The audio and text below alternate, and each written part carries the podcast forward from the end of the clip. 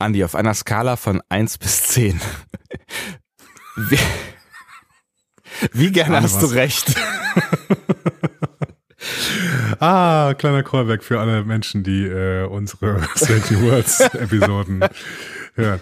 Äh, ja, eigentlich ganz gern, muss ich sagen. Wobei, an manchen Stellen habe ich äh, lieber recht als an anderen. Also an, ich habe an Stellen recht, an denen man irgendwie wirklich auf so Feinheiten achten musste. Da ja. habe ich wirklich so gerne recht. Und an Stellen, an denen ich denke, so ja, ich habe etwas Offensichtliches benannt. Ich bin Captain Obvious. äh, da weiß ich gar nicht, ob ich so gern recht habe immer irgendwie. Da würde ich gerne lieber überrascht werden. So Na, ich meine, wo du Captain Obvious, Ob Obvious gewesen bist, da habe ich ja noch so ein bisschen auf dem Schlauch gestanden. Ne? Also das, das habe ich ja noch nicht gesehen. Ich, ja, es, es gibt ja Dinge, die du gesehen hast die ich aber nicht gesehen habe, obwohl sie Captain Obvious mäßig waren. Ich ja, weiß jetzt nicht, was das, das, über mich aussagt. Das sagt über dich aus, dass du ähm, äh, mit deiner Liebe verblendet bist. vielleicht, vielleicht. Das könnte, das könnte zumindest sein. Es könnte möglicherweise Aber Liebe macht sein. blind, das wissen wir ja alle. Liebe macht blind, genau. Und wie weit die Liebe geht äh, jetzt bei dieser Folge, die wir jetzt besprechen werden, das äh, hört ihr dann in den nächsten viereinhalb Stunden. Ihr hört einen Discovery Panel Podcast. Discovery Panel. Discover Star Trek.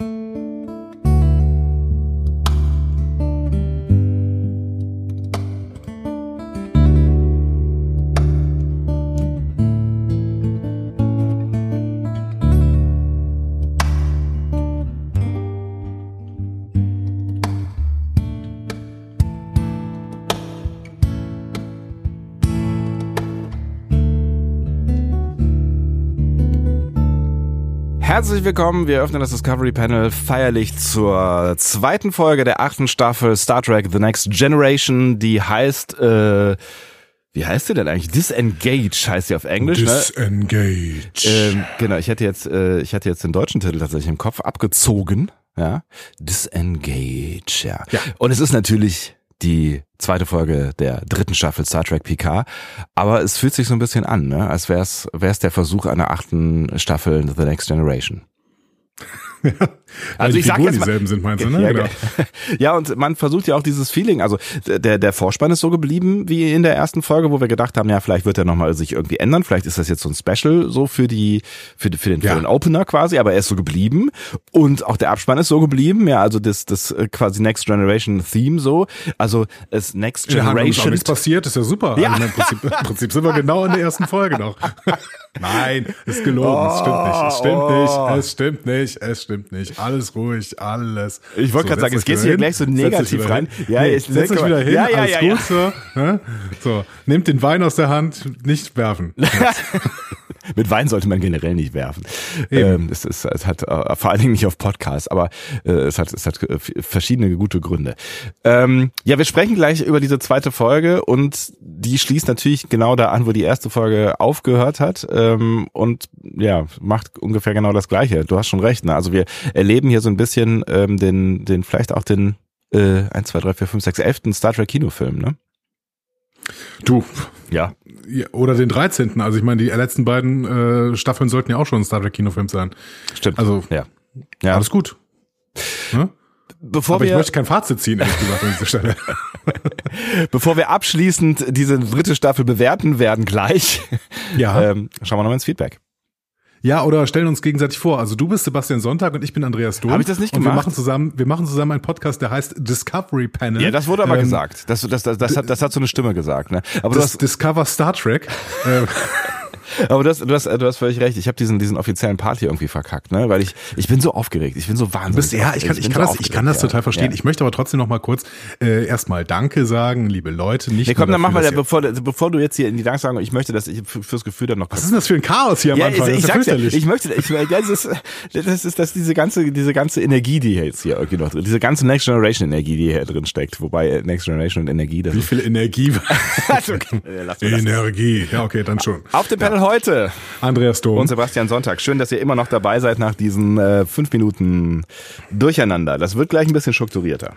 So, jetzt möchte ich aber trotzdem nochmal allen Leuten danken. Nicht nur, dass ihr unglaublich viel Feedback gegeben habt. 51 ja. Kommentare hatten wir schon lange nicht mehr. Ich Stimmt. meine, ihr habt richtig Bock, über diese Serie zu reden und wir auch. Ja. Äh, das war, glaube ich, das letzte Mal bei Discovery der Fall oder sowas. Also dementsprechend, Leute, äh, sehr, sehr schön, dass ihr dabei seid und deswegen werden wir jetzt gleich auch einen riesigen Feedback-Blog machen. Möchte ich trotzdem nochmal kurz äh, Danke sagen, auch an die ganzen Leute, die uns jetzt neu unterstützen bei Patreon oder auch äh, per andere ähm, äh, per andere Art und Weise. Ne?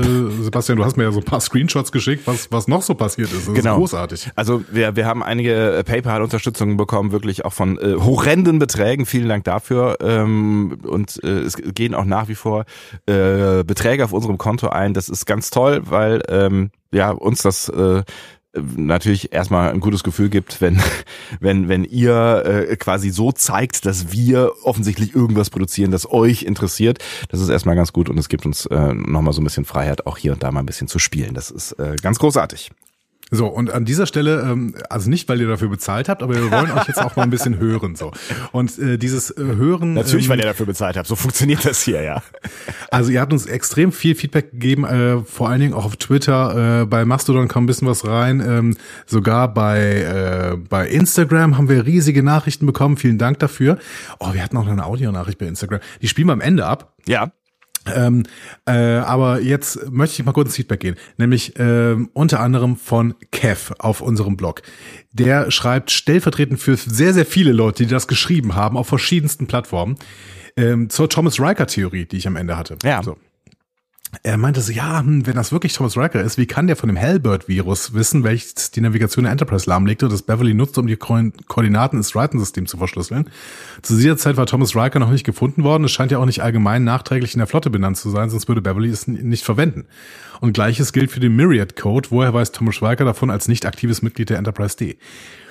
Hm, Ich muss sagen, ich Ja. würde den Myriad-Code total gelten lassen. ja. Ähm, beim Hellbird-Virus bin ich mir überhaupt nicht sicher, ob es den überhaupt so in dieser Form gab, wie er da eingeführt worden ist. so. Ähm, und das hat nicht nur den Grund, dass es einfach in äh, Best of Both Worlds nicht gezeigt worden ist, Ja.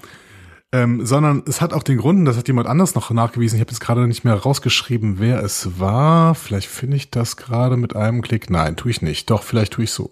Wohl. Ähm, Die Spannung steigt ins Unermessliche.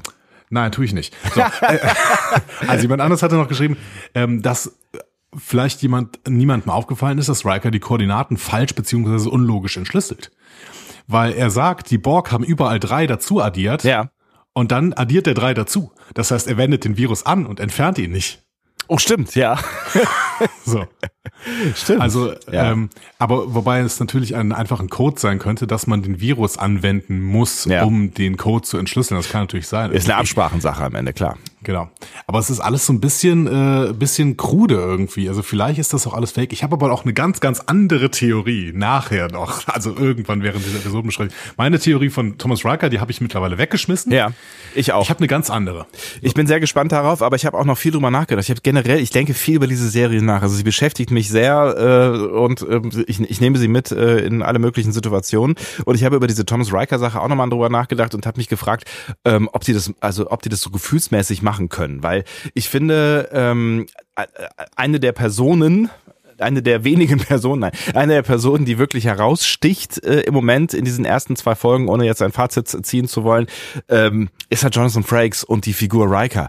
Und wenn man die uns jetzt nehmen würde, also ich fände, also ich, das wäre natürlich krass, also das wäre vom vom vom Effekt her natürlich krass, weil es irgendwie wehtun würde, so ne, aber ich vielleicht wäre es auch zu krass, dass wenn du wenn jetzt irgendwie nach zwei, drei, drei oder vier, nein, nach zwei nicht, nach drei oder vier oder fünf Folgen rauskäme, das ist gar nicht unser Riker und wir sind die ganze Zeit irgendwie hier so gefühlsmäßig mit ihm durch die Gegend gelaufen und so, hey, schön, dass du da bist und hier die beiden äh, Golden Boys und so, äh, ne? Ähm, und dann äh, keine Ahnung, was das mit meiner Gefühlswelt machen würde, wenn das alles gar nicht wahr gewesen wäre. Also ich, ich glaube, es wird schon ganz schön wehtun.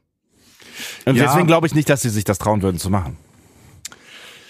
Ja, auf der anderen Seite ähm, ist nicht nur Rikers Plan in der ersten Episode ziemlich Banane. Ja. Ich würde auch in dieser Episode einige Sachen benennen, die relativ Banane sind tatsächlich, ähm, was mich wiederum zu einer anderen Theorie führt. Aber dazu kommen wir, da, da kommen wir ganz, ganz viel, viel später hin. So, ähm, Ich bin gespannt. Es gab es, die Thomas Riker Theorie war ja auch nicht meine Favoritentheorie. Meine Favoritentheorie war ja so ein bisschen mehr der Virus. Ja. Ne? Und da gibt es auch noch jemanden, nämlich Julien, der ähm, das so ein bisschen ausarbeitet und meinte so, ja, was wäre denn, wenn die böse Shrike, also das ist ja dieses äh, dieses Raumschiff da, was Ja. wir jetzt am Ende sehen, Ja. ähm, diese Viecher aus Conspiracy sind. Ähm, das hatten wir ja schon mal so ein bisschen angedeutet. Ja. Ne? Und ähm, er sagt, dafür spricht. Erstens, sie haben schon mal die Sternflotte infiltriert, sie wissen, wie das geht. Zweitens, Beverly könnte sie pulverisieren, um sie endgültig zu vernichten. Das ist übrigens das, was Riker und Picard in Conspiracy auch gemacht haben. Ja. Hatten wir auch schon gesagt. Ja. in der ganzen Episode. Ja. Drittens, es ist einer der wenigen nicht weitergeführten Handlungsstränge aus TNG, weil die Produktion im Nachhinein die Borg aus diesen Krabbeltierchen gemacht hatte. Das hatten wir auch irgendwann schon mal gesagt, dass die Borg tatsächlich, also irgendwann 2018 oder sowas, Ja. dass die Borg äh, im Endeffekt aus der, The aus der äh, Idee dieser Krabbelfiecher aus äh, Conspiracy ähm, gemacht worden sind. So. Was ich, was ich übrigens eine sehr interessante Geschichte finde. Ja. Aber. Ja.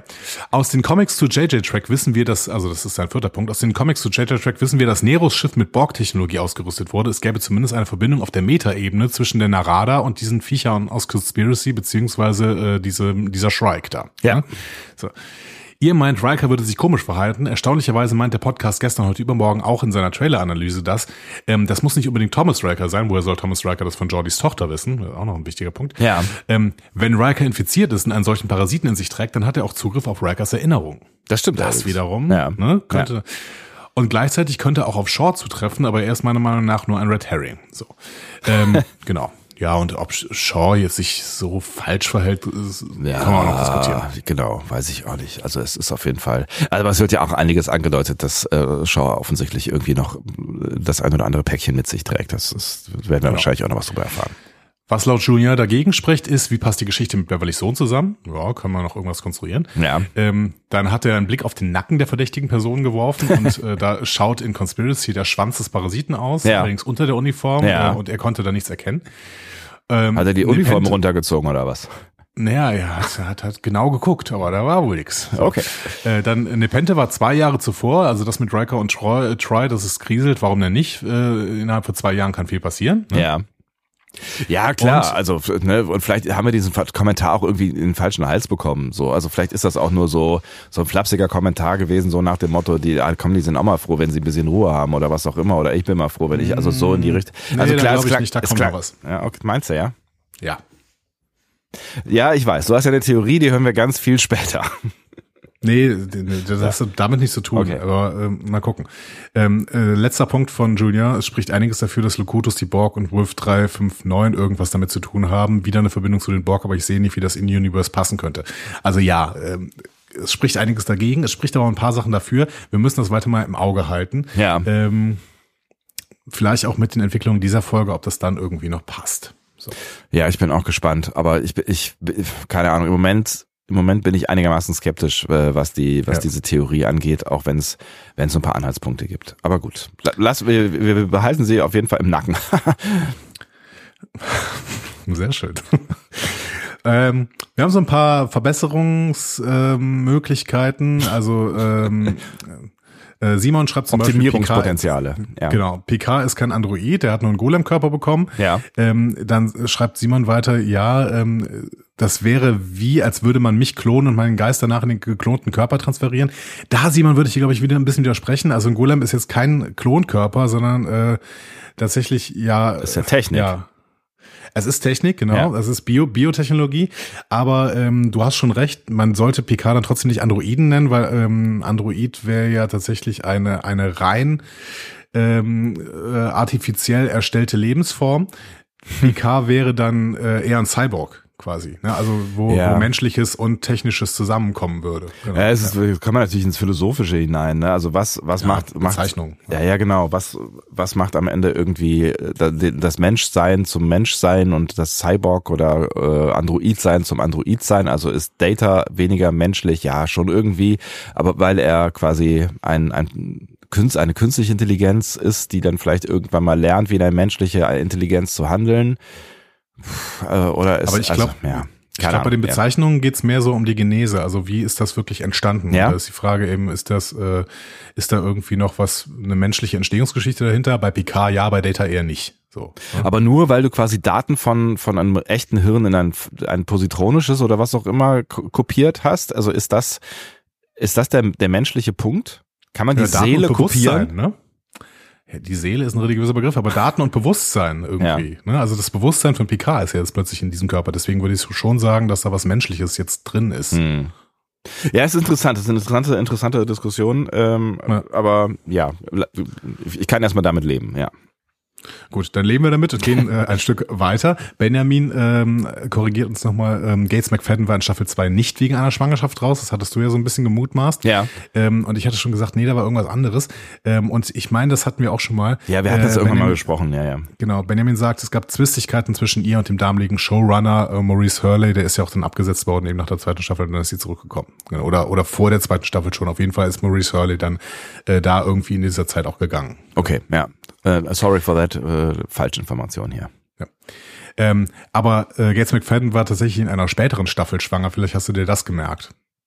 Das könnte natürlich sein, aber da, das hat man auch gesehen, oder? Hat man das gesehen? Nee, weiß ich nicht. Ich glaube, man hat es vor allen Dingen die ganze Zeit kaschiert, meine ich. Ja. Ähm, genau. Dann ähm, hatte ich mal irgendwann gesagt, dass Sean sich dafür rühmt, dass kein Staub auf den Panels liegt. Und da sagt Julien dazu, naja gut, das ist ein Schiff, das sich selbst reinigt. Warum soll da Staub, reinigen, äh, Staub liegen? Ja. Und ich machte, hä, wie, warum? Ne, so, ähm, äh, weil ich hatte irgendwie im Kopf, dass auf der Enterprise mal so Dudes mit Staubsaugern rumliefen, aber es kann auch so ein äh, neben, es kann auch so ein Foto gewesen sein von einer Drehpause oder sowas. Ne? Und Julien äh, macht das aber nochmal klar. Ähm, er zeigt eine ähm, Episode auf, in der das gesagt wird, Up the Long Ladder. Ich meine, das ist eine TNG-Episode, ja. Äh, that isn't necessary, the ship will clean itself. Well, good for the bloody ship. Riker und Brenner Odell. Okay. Ja. Ja, gut, dann wissen wir das auch. Dann ähm, war das wahrscheinlich keine Staubsauger, aber es wäre ja auch irgendwie, stell mal vor, da müssten dann irgendwie hier die Lower Decks noch mit Staubsaugern durchs Schiff. Entschuldigung? Könnt ihr, mal die Füße hochnehmen? Ja? Ich weiß, sehr viel Teppich in der Enterprise äh, D gewesen. Da gibt sehr viel zum Staubsaugen. Ich würde da immer so einen Staubsaugerroboter rumfahren lassen, also ununterbrochen. So. Die Ja, sind dann bestimmt auch leise in der Zukunft. Die- Gibt's ja bei Star Wars auch diese Dinger, die die ganze Zeit rumfahren, wo ich mich immer frage, warum, also, what the fuck so, ne? Also ich würde die ganze Zeit drüber stolpern und drauf treten. Ja, aber bei Star, Trek fahren ja auch die ganze Zeit rum. Und ich liebe die Dinger auch. Ich habe ich hab, ich hab einen und ich äh, finde das super. Ich liebe, ich liebe Staubsaugerroboter. Hm. Ganz toll. Lass Die mal das machen, einfach, die machen einfach deinen Job. Du, du startest die irgendwann, wenn du nicht da bist oder sowas, dann fahren die ein bisschen durch die Wohnung und danach ist alles sauber. Das ist super. Das funktioniert wirklich? Ja, das funktioniert perfekt. Also wirklich perfekt. Auch besser in die Ecken, also relativ gut in die Ecken. Also besser als wenn ich da in die Ecken gehe, weil ich vergesse die Ecken immer. So. Vergesse. Ja. Oh, es gibt Ecken in meiner Wohnung. Sowas. Ja, es gibt Ecken in einem äh, Weltraum ohne Ecken. Äh, so, ähm, dazu Ja, später mehr. Dazu später mehr. Äh, ähm, Simon hatte noch einen inhaltlichen Hinweis. Er meinte, der Witz an der gesamten Sache mit Ry äh, Picard und Rikers Plan ist, Picard hätte auf der Enterprise nicht anders reagiert. Es tut mir leid, das zu sagen, aber Picard war in diesem Moment ein Badmiral. Da kommt so ein alter Admiral auf dein Schiff und möchte den Kurs ändern, gibt dir aber nicht mal einen richtigen Grund dafür. Und Ja. dann kommt noch so ein Spruch wie, äh, hallo, du weißt schon, dass ich Admiral bin, oder? Ja, also sorry, was für eine Reaktion hat Picard denn erwartet? Auf der Enterprise D kamen ständig Badmirals und wollten Picard zeigen, wo der Hammer hängt. Picard hat sich das nie gefallen lassen. Warum sollte sich Shaw das also gefallen lassen? Der einzige Unterschied, dass Picard etwas freundlicher im Umgang mit der Obrigkeit war. Ja, Ja. Aber auch nicht viel freundlicher. Nö, also ich finde, Simon hat einen absoluten Punkt Ja. und äh, wir sollten Shaw wirklich von allem erstmal reinwaschen, außer vielleicht so ein bisschen Stilkritik. Zumindest äh, bis zu einem gewissen Moment. Ja.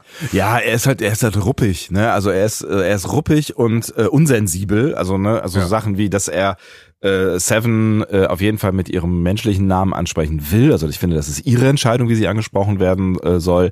Er geht mit ihr auch einigermaßen ruppig um, wobei sie natürlich auch Dinge tut, wo man schon auch fragen kann, äh, ob sie da an der richtigen Stelle ist. Aber da sie das ja selber sich selber fragt, ob sie da an der richtigen Stelle ist, ähm, ne, wurde das ja quasi schon äh, thematisiert.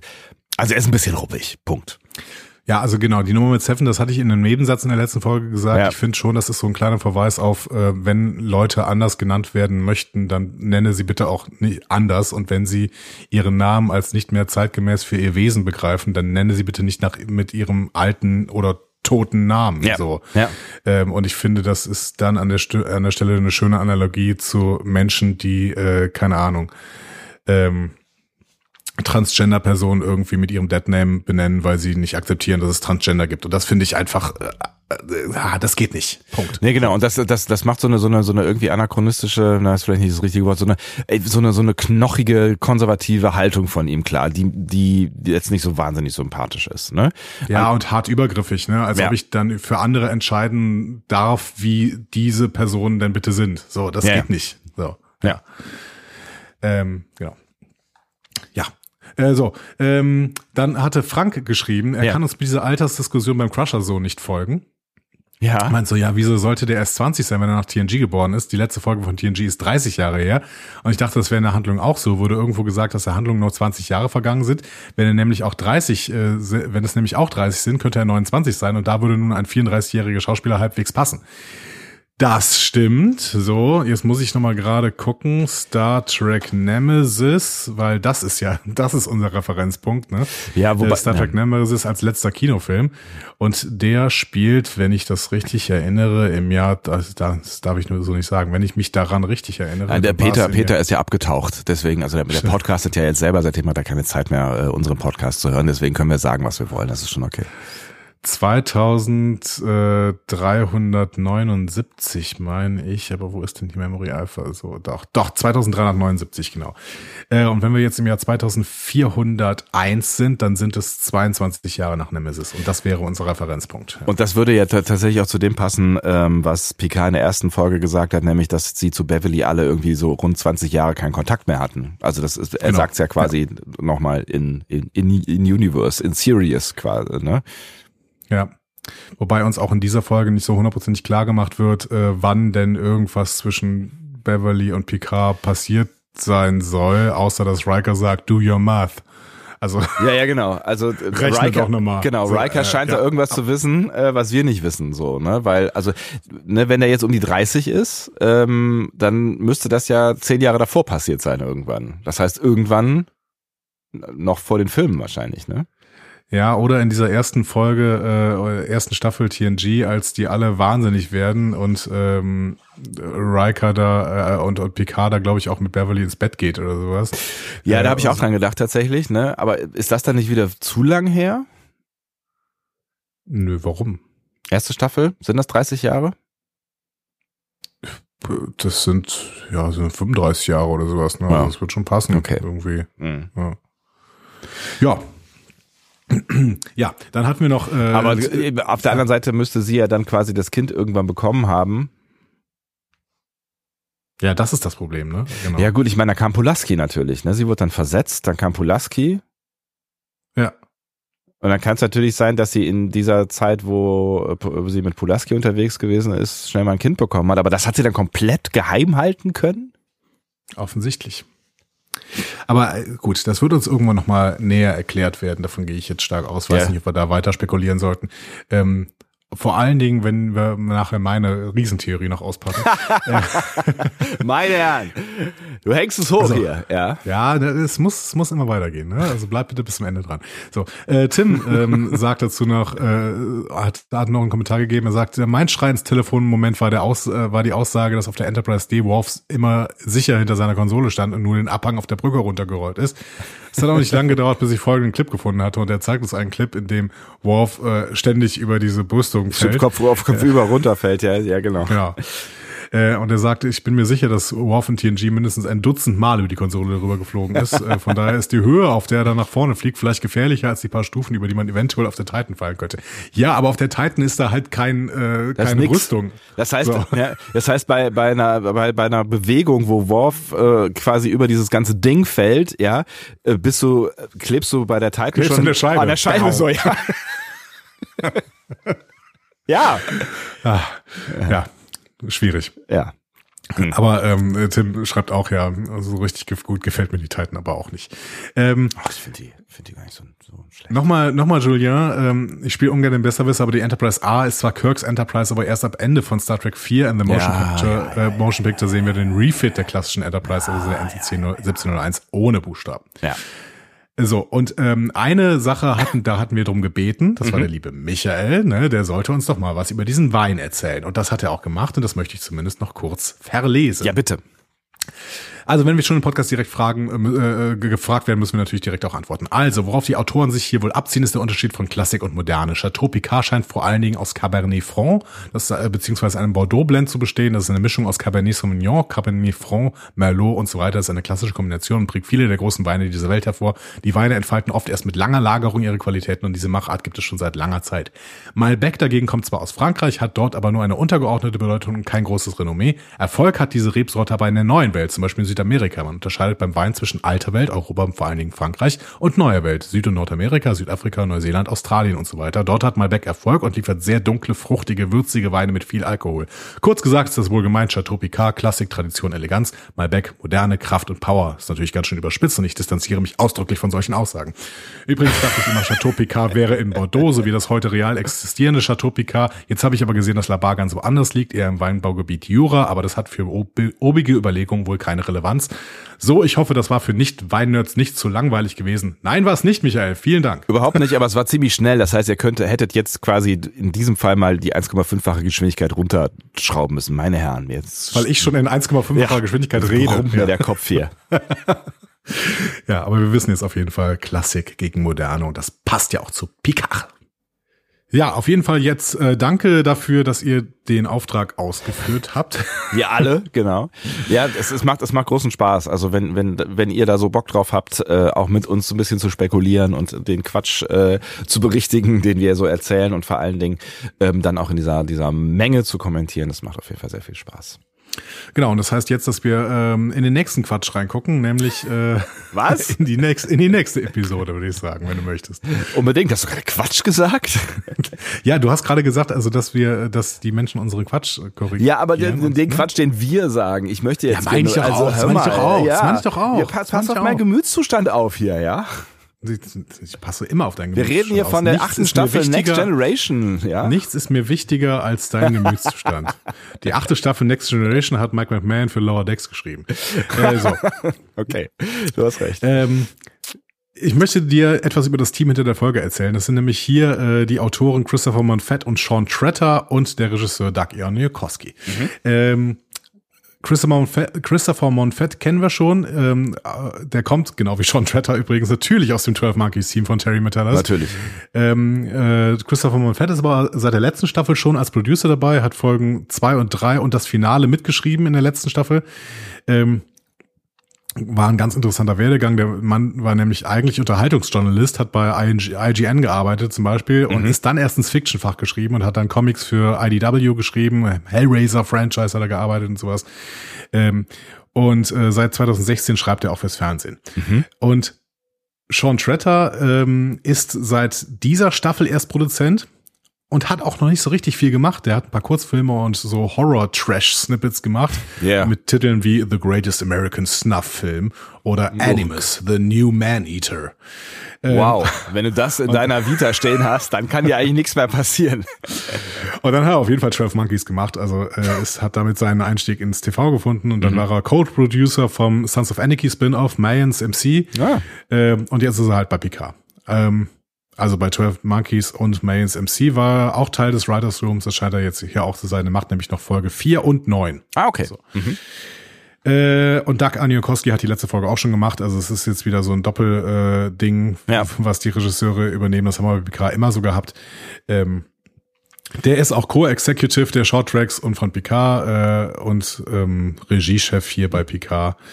Äh, genau, hat vielleicht in der letzten Staffel schon gesagt. Vielleicht liegt es auch deswegen oder daran, also vielleicht ist das auch der Grund, so sagt man vielleicht besser, äh, warum äh, wir eben gerade schon das Gefühl geäußert haben, dass es eigentlich ja genauso war. Ich meine, das ist natürlich auch ein Stück weit Konzept, aber es, es fühlt sich nicht so an, als wäre es eine neue Folge, so richtig irgendwie. Ne? Also es geht wirklich nahtlos irgendwie weiter. Ja, aber Aniokowski gibt ja auch den Stil vor, in dem diese Serie äh, geschehen soll. Ja. Und ähm, Leute wie Frakes, der ja, glaube ich, auch noch Episoden wieder übernehmen wird, mhm. äh, die passen sich dann halt natürlich an diesem Stil an und sind dann einfach gekonnte TV-Regisseure, die dann ja. äh, einfach äh, den Stil weiterführen, glaube ich. Also du meinst, das also, wird in der nächsten Folge so, uns so ähnlich gehen wahrscheinlich. Ich glaube schon. Ich ja. glaube schon, dass uns die Regie jetzt nie besonders auffallen wird, weil sie im Prinzip ähm, so ein Regiechef gibt das vor. Das haben wir auch bei Picard, dass Olatunde und Susanmi da sehr, sehr viel vorgibt. Deswegen haben wir öfter auch mal diese Schwenks, die von dem äh, schräg gestellten, auf die, von der schräg gestellten Kamera auf die gerade Kamera kommt. Und das nicht nur bei Osun Sanmi, obwohl das sein Markenzeichen im Prinzip ist. Ja, so, ja, ja. Also es ist irgendwie, ähm, ja, so ein Regiechef gibt halt vor, wie eine Serie auszusehen hat. Und das ist ja auch gut. Ich meine, es ja, wäre ja fürchterlich, wenn diese Serie in jeder Folge anders aussehen würde. Ja. So. Es wäre vielleicht auch ganz interessant, aber genau, das ist, es ist ja hier eher so eine Immersionsnummer und wir sehen ja offensichtlich, ähm, genau wie in den ersten beiden Staffeln, einen sehr zusammenhängenden Handlungsrahmen im genau. Gegensatz genau. äh, zu, zu Stranger Worlds. Genau, da, genau, in so einer Serie kann man das viel, äh, besser, viel besser machen, irgendwie, dass äh, auch jede Folge anders aussieht. Ja. Und natürlich am besten könnte man das bei einer Anthology-Serie machen, ne? Klar. wo du auch dann ganz andere äh, Handlungsträger zum Beispiel hast oder sowas, ne? wo dann wirklich jede Folge anders aussehen kann. Aber hier in dieser ähm, Serie finde ich das konsequent, dass jede Folge gleich aussieht. Fände ich übrigens auch ganz spannend, eine Star Trek Anthology-Serie. Ich meine, das, das, die Shorttracks waren ja so ein bisschen sowas in die Richtung, ne? aber ähm, fände ich, fänd ich spannend. Ja, sollte Discovery ja mal sein in frühen Phasen der Überlegung. Ach, was Discovery nicht alles schon sein sollte. So, gut, dann würde ich sagen, gehen wir in die Episode rein. Ja, bitte. Mhm. Würde ich sagen, würde ich sagen, würde Ja, ich sagen. ich würd's wir auch sagen. starten, wir starten mit einem Rückblick zwei Wochen zuvor äh, und wieder mit 70er Musik. Also Mhm. genauer gesagt einer äh, sehr, sehr obskuren Musik von 1974. Der Song ist von der Band Baby. äh, das Album heißt auch Baby und ist gar nicht mal so einfach, das Ding zu googeln. Äh, ähm, Lass auch bei raten. Spotify. Der, der Song heißt auch Baby, ja? nee, der, der Baby Song von heißt Baby. Wenn ihr das, äh, wenn ihr mehr davon hören wollt von Baby, äh, den Song Baby findet ihr übrigens auch auf Baby von Baby. Der Song heißt Star Child, aber trotzdem ist es gar nicht so einfach zu finden. Also bei Spotify Aber ein Starchild andere- kann ja auch ein Baby sein. Das, das ist richtig. Ja. So. Bei Spotify gibt es noch einen anderen Künstler namens Baby, Ja. Mhm. auch ein Rapper. Dahin wirst du dann meistens verwiesen. Äh, Das liegt daran, dass die Songs von dieser äh, obskuren Rockband Baby maximal 50.000 Klicks haben. Oh. Ähm, Das ist also wirklich etwas, was man kaum findet. Das könnte sich natürlich jetzt ändern. Also ich habe mir das Album mal angehört. Ja. Schöner Rock'n'Roll tatsächlich. Ähm, Das Label, auf dem die erscheinen, kommt aus New Mexico. Die Band selber aus Amarillo, Texas. So hört sich das Zeug auch an. Ja. Und äh, der Text, wenn man da mal ein bisschen drauf achtet, Jumping on a starship, take me on a space trip, I'm all alone looking for a way to get back home. Schön. Ja, es ist wirklich so äh, Frontierland äh, äh, Lyrics. Also es gefällt mir eigentlich ganz gut. Passt irgendwie auch mehr zu der klassischen Star Trek Serie irgendwie. Ich mag, ich mag diese Einstiege tatsächlich echt gerne. Also so dieses, dieses, äh, ähm, diese Weltraumschwenks irgendwie und dann ähm, irgendwelche, welche mehr oder weniger zeitgenössischen Songs, ähm, finde ich echt ziemlich witzig. Ich finde es immer ein bisschen schwierig, wenn die das gerade hören. So, weil dann ähm, denkst du so, ja, warum hören die denn alle irgendwie Musik aus dem 20. Jahrhundert? Das ist ja irgendwie Quatsch so.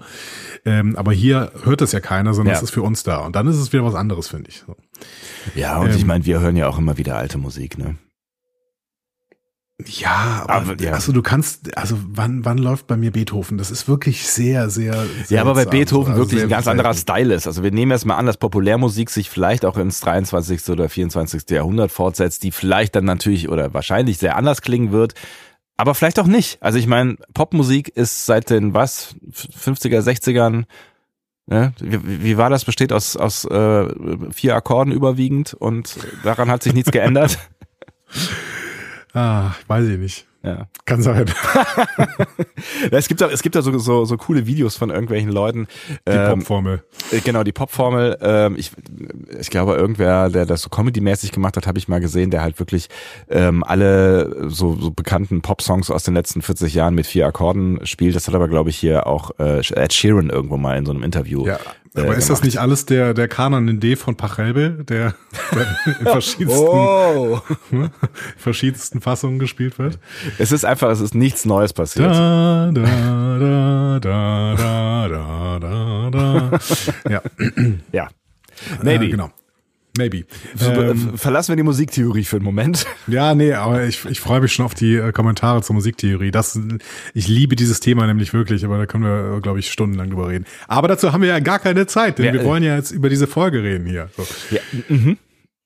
Also, wir sehen Jack Crusher, der auf der Ilios unterwegs ist. Genauer gesagt übrigens auf dem Mariposa Medical Vessel Designation Ilios 12. Sch- Schnittiger Name, ja. Stittiger Name. Was sagt ihr das?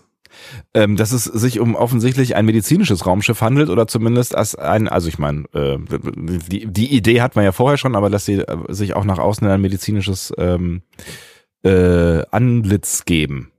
Und dass es vielleicht nicht mit nichts mit Starfleet zu tun hat. Ja, es hatte ja mal was mit Starfleet zu tun, jetzt aber eventuell nicht mehr. Das Schöne ist äh, der Begriff Mariposa. Ähm, in TNG gab es schon ein Schiff namens Mariposa, das war in Up the Long Ladder, äh, Ja. die wir auch eben übrigens im Feedback gehört haben, aber äh, hatte damit gar nichts zu tun. Die Mariposa war dann Siedlerschiff, komplett mit so Landwirtschaftszeug, also Rindern, Hühnern, Schweinen, Grubber und ein paar Surfbrettern, whatever. So, egal. So, ähm, Das hat aber nichts damit zu tun. Dass jetzt medizinische Schiffe hier Mariposa Medical Vessel genannt werden, zeigt uns, Ja. dass Geschehnisse in der Vergangenheit offenbar doch die Zukunft beeinflussen. ähm, und ich glaube, wenn man jetzt lange drüber nachdenkt, dann wird das alles kompliziert. Wollen wir aber gar nicht machen. Das Mariposa Medical Movement ist die Bewegung, die Rios mit Teresa ins Leben gerufen hat in der letzten Staffel. Ah, okay, alles klar. Da sehen wir nach der Rückkehr von Picard in Staffel 2 am Ende in der Bar so ein Foto von Rios und Teresa. Und dann wird er uns da erzählt, ja, ähm, die haben so eine Bewegung gegründet äh, ab 2024, so eine Art Ärzte ohne Grenzen Ja. in Neu. Ja. Ähm, äh, und das ist benannt nach Teresas Klinik, die La Mariposa hieß. Ah, okay. Das hatte ich nicht mehr auf dem Schirm. Ja. Und offensichtlich war diese Bewegung, die Teresa und äh, Rios da gegründet haben, so einprägsam, dass irgendwer, also die Föderation oder irgendwer, äh, äh, 276 Jahre später noch Schiffe nach der Bewegung benennt. Das ist ganz schön verrückt. Ja, also es ist so ein bisschen Wordbuilding. Ja. Ähm, zeigt uns aber auch, ähm, dass manchmal diese äh, Mönche auf Borat, die gerne diesen einen Zeitschreiber halten wollen, dass sie manchmal nicht so richtig hingucken. Ja. bei, bei, bei Sachen, die halt nicht so wichtig sind. Genau. Ja. genau. Wahrscheinlich hätte dann dieses, diese, diese Medizinbewegung Ärzte ohne Grenzen halt einfach anders geheißen. Genau, dann, genau, dann hieß auch dieses äh, Schiff anders, zum Beispiel, keine Ahnung, Hippokrates. The Flying Doctors. Flying Dog, das wäre sehr, sehr unkreativ tatsächlich. Das klingt aber auch wie eine ganz geile, irgendwie, keine Ahnung, so, so, äh, so eine Glamrock-Band aus den 80ern irgendwie. The Flying Doctors. Mit ihrem Hit the Flying Doctors. mit, mit Baby. Pow. ähm, so. So, Crusher ist auf dem Weg äh, nach Sania Prime, kennen wir übrigens noch nicht. Ähm, da ist aber eine Krankheit ausgebrochen, nämlich das Galar-Fieber. Äh, und das wurde von Warlords inszeniert, um Flüchtlinge zu töten und deren Territorium zu beanspruchen. Ziemlich heißer Scheiß auf jeden Fall. Und als Reaktion darauf richten die Fenris Ranger eine Quarantänezone rund um den Planeten ein und die treffen jetzt auf Jack Crusher. Ähm, denn diese Elios transportiert, sagt zumindest Jack Crusher, medizinische Versorgung, um die Pandemie zu lindern. Ja. Leider halt auch noch Schmugglerware, zum Beispiel romulanisches Ale Ja. und Waffen. Ja. So. Ja. Und ähm, was macht Crusher jetzt? Er besticht die Rangers mit Waffen, um Zugang zur Zone zu er äh, erhalten. Und die Rangers spielen tatsächlich mit. ja. Mehr oder weniger. Ja. Ja, aber sie alarmieren halt auch die Marked Woman. So. Äh, und wir wissen, dass damit die Verfolgungsjagd der Marked Woman mit der Ilios begonnen hat. Mhm. So. Und da sind wir jetzt. Das sind wir jetzt, genau. Das ist quasi Da sind ein, ein Rückblick vor dem Rückblick gewesen in ein etwas, was wir noch nicht gesehen haben. Genau. Jetzt sind wir direkt vor der Shrike. Den Namen erfahren wir zwar erst später, aber wir können ja jetzt schon mal drauf eingehen. Shrike heißt Würger. Äh, das ist aber, das klingt jetzt schlimmer als es ist. Also es ist eigentlich nur eine Spatzenart, ne? also so ein Sper äh, bestimmter Sperling, ne? dieser, dieser Würger. Ja. Eigentlich ganz süß, wenn man sich mal Fotos anguckt vom, vom Würger. Ähm, es gab auch mal eine romulanische Schiffsklasse namens Shrike Class. Die Ach, gibt's was. allerdings nicht im A-Kanon, sondern nur in mehreren Computerspielen zu TNG. Also Armada, Armada 2 und, und Starfleet Command 3 und sowas, da äh, kommen die vor. Mhm. Eine romulanische Schiffsklasse namens Shrike Class. Okay. Spannend ist die Geschichte der Shrike hier. Das ist nämlich ein Design von dem berühmten Doug Drexler persönlich. Ein Doug Drexler ist eine Star Trek Legende. So. Ähm, der hat in den 70ern angefangen, als junger Künstler für eine Werbeagentur zu arbeiten. Und diese Werbeagentur hat für den Star Trek Fanclub in New York gearbeitet.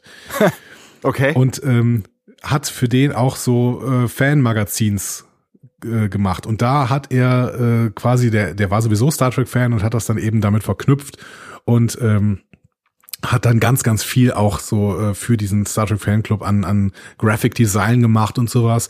Und ist dann durch seine Liebe und dadurch, dass er sich darüber einen Namen gemacht hat, Mitarbeiter bei Paramount geworden. Also dem Studio, das dann halt später eben Star Trek weiter produziert hat. Unfassbar. Ähm, in den 80ern wurde er dann von Michael Okuda eingeladen, so, an ähm, TNG mitzuarbeiten. Also als, erstmal als Assistent am Set und dann hat er, war er dann Maskenbildner und äh, Special Effects Künstler und sowas und hat äh, schließlich äh, sich hochgearbeitet zum äh, Leiter des Make-up Departments und zum Chefdesigner von TNG. Unfassbar. Das sind so Geschichten, ey. Ja. Es ist total geil. Ja. In, in, in der Position hat er dann äh, das, die Sets mitverantwortet, die Requisiten, die Kostüme und andere Aspekte so. Ähm, und dann hat er später noch für DS9, für Voyager und für Enterprise gearbeitet und auch Raumschiffe und äh, visuelle Effekte und sowas für die für die Serien erarbeitet. So. Hat dann auch mehrere Auszeichnungen gewonnen, mehrere Emmys, Hugo, Hugo Awards, dann ähm, für, für The Inner Light, weiß ich, hat er einen Hugo gewonnen. So. Ähm, hat auch nach Star Trek noch für Battlestar Galactica zum Beispiel gearbeitet. Mhm aber blieb immer mit Star Trek verbunden und ähm, ist ähm, sehr, sehr beliebt, sowohl bei Fans als auch bei den äh, Leuten, die eben Star Trek machen, weil er auch so bedeutend ist. Mhm. Eine Werkauswahl von Doug Drexler. Was hat er entworfen? Mhm. Die Enterprise B für Generations. Ah. So. Hm? Ähm, also zumindest mitentworfen. Mhm. Deep Space Nine. Ach, krass, okay. Die Defiant.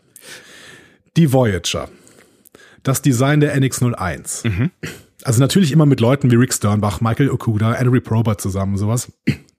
Aber der ist wirklich für die, für die prägendsten Designs von Star Trek gerade in den 90ern verantwortlich gewesen. Das ist ja witzig. Und Deep Space Nine hat schon auch eine gewisse Ähnlichkeit ähm, hier mit dem äh, Würger, finde ich.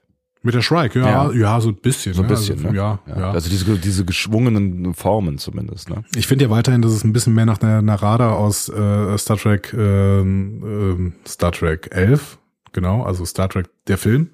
Ja. Von 2009 ja, ja. aussieht. Aber, ja, also, ähm, Irgendwer hat auch geschrieben, es sieht so ein bisschen nach, ähm, ähm, Babylon 5 aus, ähm, hier die, die, die Schattenschiffe, ne? Hießen sie so, Okay. ja. Ähm, äh, ich finde auch, das hat eine, eine gewisse Ähnlichkeit, hat's irgendwie, ja, wobei die gruseliger waren äh, in dieser, trotz dieser Amiga-Grafik damals. Ich wollte nicht unterschlagen, dass Doug Drexler auch bei Discovery noch beratend tätig war und ähm, ab der dritten Staffel intensiv für The Orville arbeitet. Ach, also ich weiß guck. nicht, ob The Orville noch weitergeht, aber zumindest in der dritten Staffel hat er sehr intensiv für Orville gearbeitet und das sage ich extra als Gruß für die vielen Leute, die gerade parallel zur dritten Staffel Picard die dritte Staffel The Orville gucken, die ja gerade äh, Deutschland-Premiere, glaube ich, hat. Auf jeden Fall läuft sie gerade irgendwo. Ah, okay. Ich weiß nicht genau wo. Ja. Ich hatte sie schon mal irgendwann bei ähm, Amazon gekauft, glaube ich. Ähm, da konnte ich sie mit englischer Tonspur. Ich, ich glaube, es gibt sie jetzt auch in Deutsch mit deutscher Tonspur tatsächlich. Genau, die dritte Staffel. Habe ich nicht so ganz auf dem Schirm, aber äh, gucke ich mal rein. Ja. Aber auch da Doug Drexler dabei und jetzt nochmal äh, noch mal ein ähm, Design für Star Trek entworfen. Das ist doch schön. Ich weiß gar nicht, wie alt Doug Drexler ist. Ich wollte gerade sagen, wenn der in den 70ern schon quasi äh, gearbeitet hat ähm, und schon aktiv gewesen ist, dann ist er wahrscheinlich mindestens in seinen 60ern jetzt, ne? ja, er ist 69 tatsächlich. Ja. Ja. Ja. Aber da, also mit 69 gut. Ähm, Da kann man nochmal ein Shifty sein, ja klar. Genau, Stuart ist nochmal zehn Jahre älter. Ähm, Doug Drexler kann auf jeden Fall nochmal weitermachen. Ein bisschen. Ja. Genau. Ähm, okay. Also inhaltlich, wir knüpfen jetzt am Ende der letzten Folge an, hängen Ja. direkt vor der Shrike. Äh, Jack Crusher erzählt Picard und Riker mal, was eigentlich passiert ist. Ne? Er sagt Mhm. so, ja, erst die Fenris Ranger, dann kamen noch Klingonen, dann so ein paar Föderationsdudes und jetzt die Shrike. So. Ähm, Warum auch immer, ja, genau. Also äh, viel Besuch. Ja, also er sagt dann, er hat den schönen äh, Titel, die Föderationsdudes Prime directen ihn ins frühe Grab. Also ich ich finde es sehr, sehr schön, die Prime Directive als Verb zu benutzen. Das stimmt allerdings. Das, das muss so passieren, genau. Ja, Picard will mehr rausfinden, aber erstmal verhandeln. So kennen wir ihn. Ne? Ja. Ähm, Crusher macht ihm mal klar, dass das hier nicht angesagt ist. Die Shrike ist nicht zum Verhandeln da. Mhm. So. Und nicht ganz unrecht macht, äh, nicht ganz so unrecht macht Crusher, Riker und Picard auch darauf aufmerksam, dass sie die Shrike direkt zur Elios geführt haben. Und jetzt sollen sie halt helfen, das Problem zu lösen. Der Plan wäre, Beverly, deren medizinischer Pott langsam versagt, ins Shuttle zu bringen und zur Titan zu fliegen, damit Papa Sean aus der Patsche helfen kann. So. Jetzt ziehen sie ihn also auch noch mit rein, ja. Also nicht nur, dass sie ihn benutzt haben, jetzt, jetzt muss er auch noch helfen. Das ist ja schon echt so. Also äh, ich finde, ich finde den, wer, wer was, Julian, der den Hinweis gebracht hat mit dem Batmiral, also das ist wirklich hier Batmiral-Style, ne? Ja, und es wird, es wird ja mit der Zeit immer schlimmer. Ja. so, Ja, das stimmt. für Shaw. Das kann man, das kann man Absolut, nicht ja, absolut, sagen. ja, ja, klar.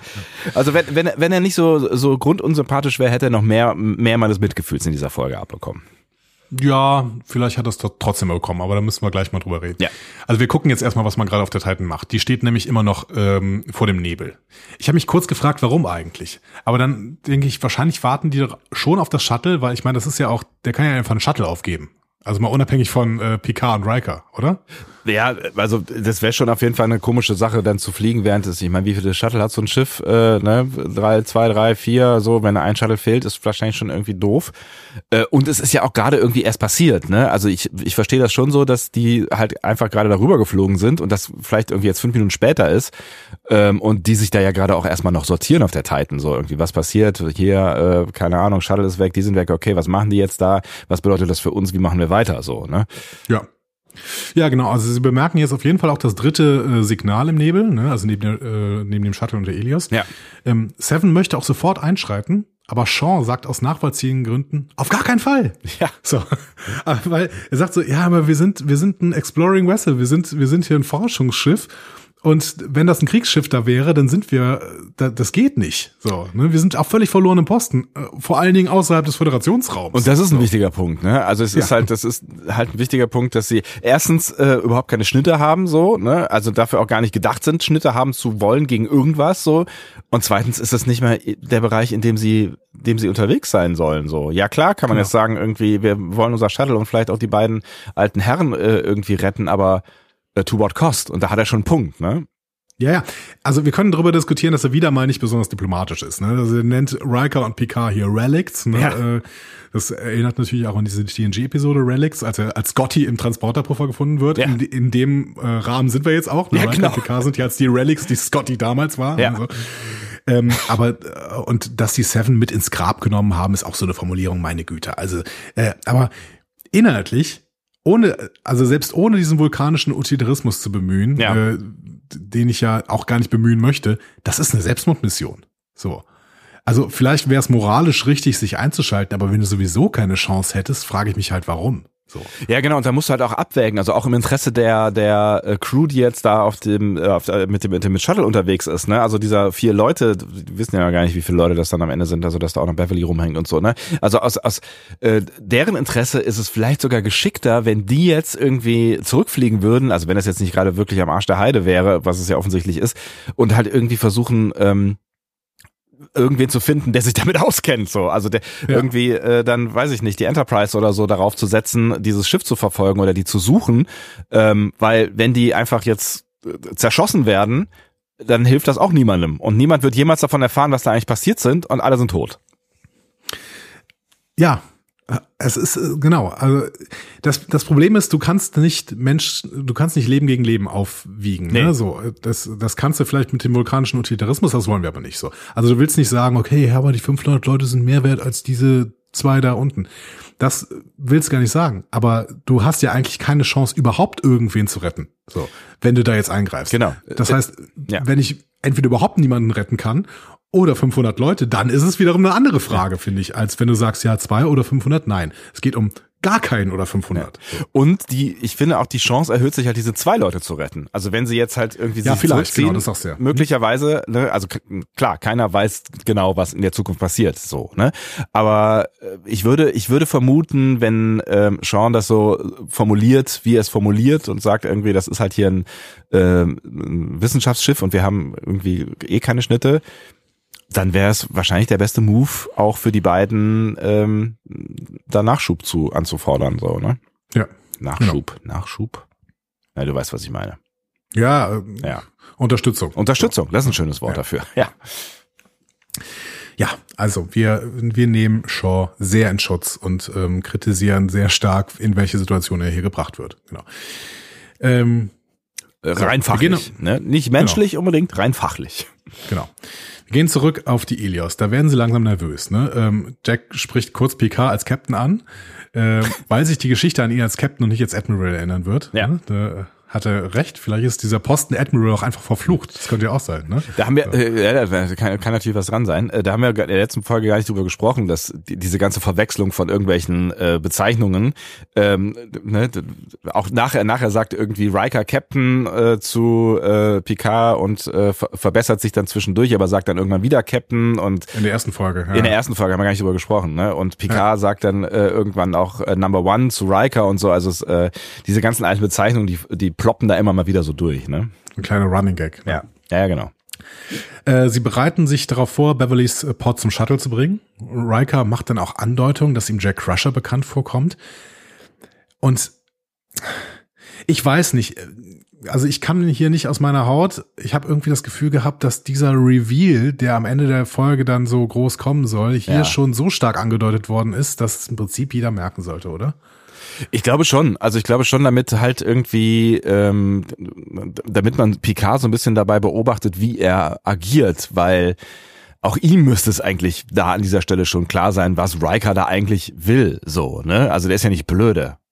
Also, ja. ne? Ähm, vielleicht, Aber gab es eine Gelegenheit, dass dieser Reveal am Ende dann noch so total überraschend kam für jemanden? Nee, ich glaube, der soll nicht überraschend kommen. Ich glaube, der soll halt nur, also es, es drückt dann irgendwie nochmal die Emotionalität zwischen diesen beiden Menschen aus, die sich da quasi blicklos austauschen. Ich glaube, darum geht's dann am Ende nochmal irgendwie. Also jetzt kommt diese Gewissheit. Also ich glaube, dass wir, dass wir das alle vermuten sollten bis dahin. Ähm, das war schon beabsichtigt. Okay, das fände ich mir echt spannend. Vielleicht könnt ihr da mal äh, reinschreiben, wenn es euch anders ging, wenn es euch total überrascht hat am Ende. Ähm, uns offensichtlich nicht. Und äh, Sebastian sagt sogar, das sollte nicht passieren. Gut. Ähm, Hm. Ja, und dann beschießt die Shrike aber plötzlich die Ilios und wir haben eine neue Situation, nämlich das Shuttle ist weg. So. Ähm, die Shrike hat also alles im Griff. Ne? Also, Genau. Die haben, der, der hat offensichtlich gecheckt, äh, was da so ein Auswegsplan äh, sein könnte. Ne? Vielleicht haben sie sie ja sogar abgehört, wer weiß das so ganz genau, aber auf jeden Fall ist dieser Plan jetzt äh, Geschichte und damit haben sie eigentlich keinen mehr. Ähm, ist dir bei der Explosion was aufgefallen? Sie war recht langsam. Nein, nee, was, worauf wir, also ich fand, ich fand, sie sah ganz gut aus, weil das alles so auseinandergebrochen ist. Ähm, Fand ich auch. Ja. Aber danach gab's was, was ich ein bisschen doof fand, ehrlich gesagt. Echt? Ähm, ja, weil da passierte Name-Dropping. Das Shuttle fliegt auseinander und Ja. dann fliegt so ein Trümmerteil des Shuttles direkt auf die Kamera zu. Ach ja, ja. Äh, aber Und ich habe diesen- ja, ich hab Ja. nicht drauf geachtet, was draufsteht tatsächlich, ja. Da steht Savick drauf. Dieses Shuttle heißt also Savick. Mhm. Also Savick war die vulkanische Offizierin der Refit Enterprise von Kirk in, in Wrath of Khan, äh, Search for Spock auch noch und Ja. auch am Anfang von The Voyage Home ist sie noch zu sehen, da mit anderer Schauspielerin. Ähm, ich finde, das ist nur Name-Dropping. Mhm. Also ich, warum, warum heißt dieses Shuttle Savick? Das ist irgendwie so, ja, kennst du, kennst du, kennst du? Oh Gott, komm, hör auf, ey. Ja, aber Da läuft mir kalt den. Rücken runter. Ja, ja. Aber das finde ich komisch. Also das ist, dann bindet's doch ein irgendwie. Also weiß ich nicht. Ja, kann ich nachvollziehen, vor allen Dingen, weil das ja nicht mehr irgendwas zu tun hat mit der Generation, über die wir hier gerade sprechen. Ne? Also wenn die jetzt noch, wenn es jetzt noch irgendwie was gewesen wäre, wenn sie, weiß ich nicht, Wesley geheißen, was, was auch, ne? Aber es hat ja gar nichts mit, äh, mit, mit, mit dem zu tun, was sie ja gerade erzählen wollen. Ja, vor allen Dingen, ähm, keine Ahnung, du hast, also, hm, du, wenn du das Ding nach einem Fluss benennst, Ja. dann hast du einen größeren Star Trek-Verweis, als wenn du das Ding Savick nennst. Ja, so. das stimmt. Ja, und dann ist es irgendwie witziger. Und wenn es auch noch ein anderer Fluss wäre, so irgendwie, äh, ne, dann wär's, dann wär's halt irgendwie, dann wär's halt irgendwie deeper. So ist es, also auch die Frage, warum sollte dieses Shuttle nach irgendeinem, irgendeinem random Lieutenant benannt werden? Wer- Ich meine, wer weiß, was sie noch irgendwie geleistet hat, aber. Ja, weil das, weil das äh, Shuttle, mit dem sie da hingeflogen sind, zur Titan ja auch schon Stamets hieß. Vielleicht sind, ist die neue Bezeichnung, wir nehmen äh, bekannte äh, Sternenflottenoffiziere mit S oder so. Aus der, aus der TOS-Zeit. So, Naja. weiß ich nicht. Finde ich, keine Ahnung. Ja, ich bin bei dir. Ja. Irgendwie. Das haben sie nicht nötig. So, Punkt. Also das meine ich halt. ja, ja, genau. Also da, ne, genau. Also dafür haben sie ja genug Relics, um das mal aufzunehmen, die hier agieren. So, genau. Äh, ja, dann kommt das Intro. Ähm, und du hattest recht, ne? Ja. Wir haben hier Part 2. Das heißt, äh, jetzt haben wir wirklich jede zweite Folge, ne? Äh, also je, jede Folge Ein eine, Part, eine neue ja. Nummer. Offensichtlich. Ja. Ähm, Warum um hier immer. mal, Ja. um hier noch mal eine große Theorie aufzumachen. Jetzt schon? Aber nicht die jetzt. große Theorie.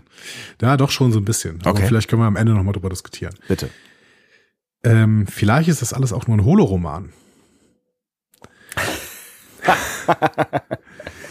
Weil, also Ah. es würde, es würde so schön passen. Das ist so eine schöne Theorie, weil, weil das wäre dann Fanfiction, geschrieben von, von Mariner oder sowas, ne, mit allen alten Helden und sowas, ne, dann würden, dann würde, das würde auch diese zehn vorne Einblendung am Ende erklären und diese grafischen Filmelemente, die wir auch schon hatten, ähm, in, in Lower Decks, als Mariner da einen Fanfilm geschrieben hat. Äh, auch Teile der Story würden sich damit erklären lassen, so, ähm, ne? So, also vielleicht ist das alles nur ein Holoroman. Und dann haben wir auch irgendwann Moriarty, die, äh, der einfach dann eine ganz normale Rolle spielen kann, weil er halt sowieso eine Holofigur ist, ist doch völlig egal. Kann jeder eine Rolle spielen. Im Holoroman. Ja. Könnte funktionieren. Könnte funktionieren. Ähm, ich habe mich tatsächlich auch bei, bei einer Szene gewundert, äh, nämlich bei, bei unserer Reveal-Szene des nächsten äh, alten Recken, der ja auftaucht, die ich ähm, unerwartet brutal fand. Ähm, Mhm. ich auch gedacht habe, wie das da wohl so irgendwie reinpasst in dieses, weiß ich nicht. Ist der, ist, ist das jetzt halt so, dass man halt irgendwie Leute umsäbelt in dieser, Ja. Das, das wäre auch eine Begründung dafür, warum es so, wa- warum er da so skrupellos vorgeht. Ja. Also, halten wir vielleicht mal im Hinterkopf. Ah, das wäre fürchterlich für uns beide. Es, es, es spricht zumindest, es, sp- es spricht übrigens, es, es kann ja, Ja. im Prinzip gerade noch gar nichts dagegen sprechen. Ja, Hm? nee, natürlich, ja. Ähm, Es spricht, es spricht jetzt auch nicht wahnsinnig viel dafür, aber du hast schon recht, es, es würde das ein oder andere vielleicht erklären. Nee, es gibt so ein paar kleine Indizien. Ne? Ja. Also äh, diese, dieses, ähm, dieses Part 1, Part 2 Ding, das äh, kennen wir zumindest bei Mariner aus Holoroman, dass die auch so einen alten Schriftzug benutzen und so, äh, dass es irgendwie sich in Richtung der Filme orientiert. Und äh, diese Abschlusskarte mit 10 vorne als Holodeck-Programm. Ja, das ist schon strange, diese Abschlusskarte, die ist schon strange, ne? Ja. Aber gut. Halten wir vielleicht mal im Hinterkopf, ob das vielleicht äh, sowas sein könnte. Ähm, der Comic-Bösewicht spricht vielleicht noch dafür, aber dazu kommen wir später. So, ähm, auch auf Metallus Prime in District 6 geht's jetzt weiter. Da ist die Serena wieder gelandet. Ja. Und Ruffy guckt Nachrichten, ähm, in denen die Mutmaßung der Sternflotte geteilt wird, dass Dissident Lurak Tuluko, Anführer einer romulanischen Rebellenfraktion, für den Anschlag verantwortlich sei. So. Und das triggert Ruffy. Hm. Deswegen macht sie dann erstmal einen sicheren Kanal auf. Macht sich selbst Vorwürfe, dass sie in ihrem Auftrag, die Waffe zu finden, einen Anschlag zu verhindern, äh, versagt hat. Ähm, und ihr Kontakt antwortet dann mit dem Sprichwort, das wir auf dem Bild aus dem Abspann kennen, nämlich Do not seek blame, do not seek anger. Hm. Ruffy möchte jetzt gern weiter ermitteln, aber ihre Ermittlungen werden pausiert von ihrem Händler. Ja. So. Begründung, Starfleet hat halt einen Verdächtigen identifiziert und dann sehen wir die Akte von Lurak Tuluko. So. Ähm, erstmal in der Akte ist wieder einiges Schönes drin irgendwie, aber seine Bekannten kennt man hier noch nicht. Also wird genannt Sneed von Ferengina, den lernen wir später noch kennen, aber er hat auch Verbindungen nach Romulus, Vendor, Vulkan und Remus. Mhm. Romulus und Remus, äh, to be fair, sollte es jetzt eigentlich gar nicht mehr geben. Also, aber das sind halt irgendwelche Kontakte, die daherkommen. Ist ja alles gut. So. Ja. Ähm, hat wegen äh, dem Diebstahl eines Warbirds auf Rator 3 im Gefängnis gesessen. Rator 3 kennen wir aus einer TAS-Folge, der Überlebende. Ähm, da ähm, wird uns gesagt, dass Rator 3 sich auf der Föderationsseite der romulanischen neutralen Zone äh, befindet. Und ähm, ein Vendorianer, der sich als Captain Kirk ausgab, ähm, hat da die Enterprise quasi hingelockt, ähm, beziehungsweise wollte die da auf Kurs bringen irgendwie. Ähm, könnte natürlich sein, dass das äh, ein, ein Vendorianer ist, den äh, Lurak Tuluko auch schon kennt, wenn die Vendorianer alt genug werden. I don't know. So. Ähm, auf jeden Fall äh, geht es da um eine romulanische, romulanische Verschwörung zur Eroberung der Enterprise. So. Mhm. Also Rator 3 kennen wir da auch schon. Ähm, Ruffy hält Tuluko auf jeden Fall auf, auch auf Basis dieser Akte für einen kleinen Fisch. So. Ja. Ne?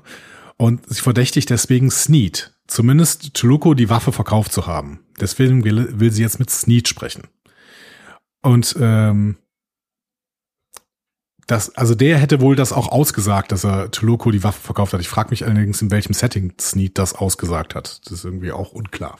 Ja, vor allen Dingen, wenn wir uns irgendwie gerade erst nach dieser, dieser, ähm, eigentlich ja nach dieser Explosion ähm, befinden. Also wir wissen ja gar nicht, wie Ja. viel Zeit äh, passiert ist, äh, ver ver vergangen ist, aber äh, auf der Titan ist ja offensichtlich nicht so viel Zeit vergangen. Deswegen hätte ich jetzt das Gefühl gehabt, dass auch in diesem Zeitstrahl nicht so viel Zeit vergangen ist. So und der wurde schon verhört. Okay, krass, krass vor allen Dingen, krass.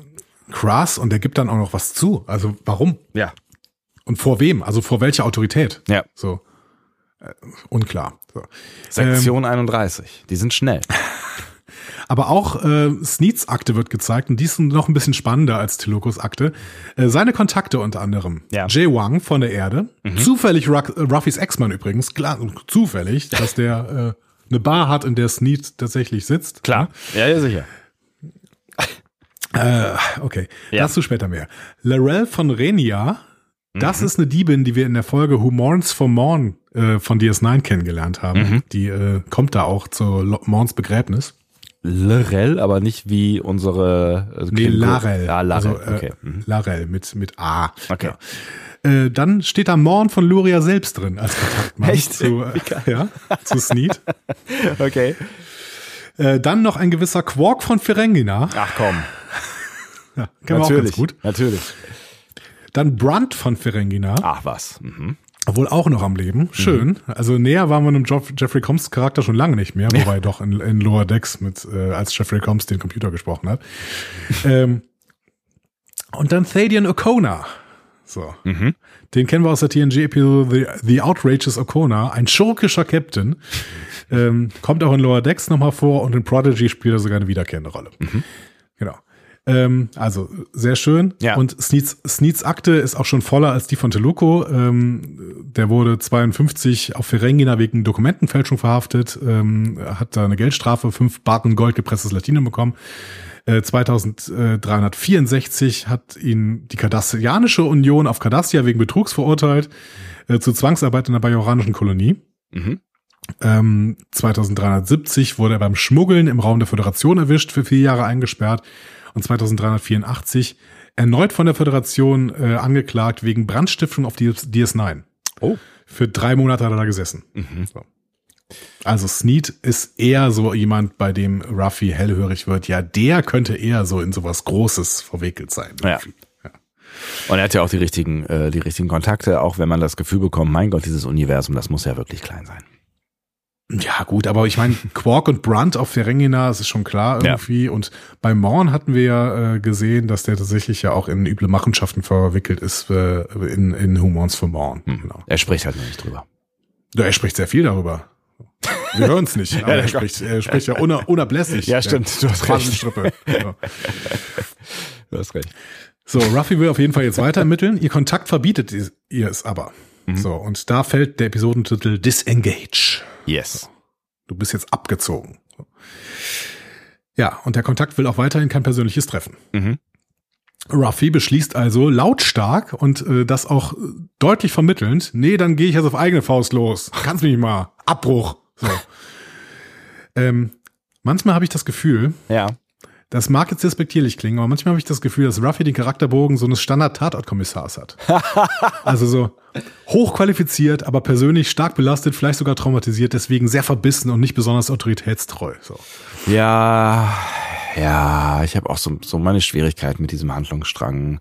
Ich habe auch ein bisschen Schwierigkeiten mit dem, wie Michelle Hurt das hier spielt. Ähm, vielleicht hat sie Ja? ja auch keine, nicht so viele Möglichkeiten, das hier irgendwie ordentlich zu spielen, weil es vielleicht nicht so wahnsinnig kreativ ist. Also so diese, diese, diese Schmerzensszene, die habe ich irgendwie nicht so richtig abgekauft. So, also dass sie, kein, weiß ich nicht, irgendwie, das war, ich habe es nicht so richtig gefühlt.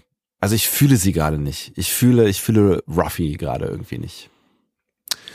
Ja, ich finde, dass sie relativ eindimensional hier geschrieben wird, Ja. äh, bis jetzt in dieser Staffel, ähm, was Michelle Hurt halt nicht so viele Möglichkeiten gibt, das wirklich zu spielen irgendwie. Ja, ja. Ja, Was ich meine, wir wissen, finde. wir wissen ja, dass sie, dass sie durchaus keine sch- schlechte Schauspielerin ist, so, ne? Aber zu den ersten zwei Folgen ist sie, sie mir jetzt gerade nicht wirklich total positiv äh, aufgefallen, andere schon. Ähm, ja, aber es mag, also ne, wie du schon sagst, es mag wirklich daran liegen, dass sie hier gerade vielleicht äh, das Leben eines äh, Standard-Tatort-Kommissars aus den 80ern nachleben muss und ähm, Ja, wie so 80ern, das ist auch heute noch so, oder? Ich Ja, die gut, werden ja ich immer guck keinen. Tatort mehr, aber Ja, aber sind die nicht immer alle traumatisiert und haben irgendwie irgendwelche irgendwie schon. persönlichen Issues, die sie dann besonders verbissen erscheinen lassen, Ja, wenn es um schon, Fälle geht? du hast schon recht. Die- eig- Eigentlich sind die alle nicht diensttauglich, ja. Ja. Ja. Hm. Aber ich, Entschuldigung, vielleicht tue ich Tatort auch Unrecht. Ich habe seit- auch schon, ich habe auch schon lange keinen Tatort mehr gesehen. Ich bin ja raus aus dem Game schon echt so ein paar Jahre mittlerweile. Also schreibt mal, ob, ob wir Tatort gerade Unrecht tun. Ähm, wir gehen aber auf die Titan. Mhm. Seven sucht da Captain Shaw auf. Der ist immer noch sauer, dass Seven den beiden offensichtlich beim Stehlen des Shuttles geholfen hat, auch wenn sie dann sagt, ja, ja gut, den, wir hätten sie schon selber gefunden. Ja, ist klar. Ja. Ähm, sie konfrontiert ihn dann, blöd, ne? Ja. Ja, natürlich nicht. Überhaupt nicht. Sie konfrontiert ihn dann damit, dass er hier die Möglichkeit hat, als, als Held oder als derjenige, der zwei Legenden hat sterben, zu, äh, sterben lassen, aus der Geschichte rauszukommen. Ähm, Hm, auch ein bisschen platt der Versuch, ne? Ja, und again, eigentlich hat er recht. Ja. Und darf sich hier wirklich nicht einmischen. Also, ich, ich weiß nicht, sie wollten uns doch hier zeigen, dass ein sturer Bock ist, der einfach die Argumente nicht sieht, oder? Ja.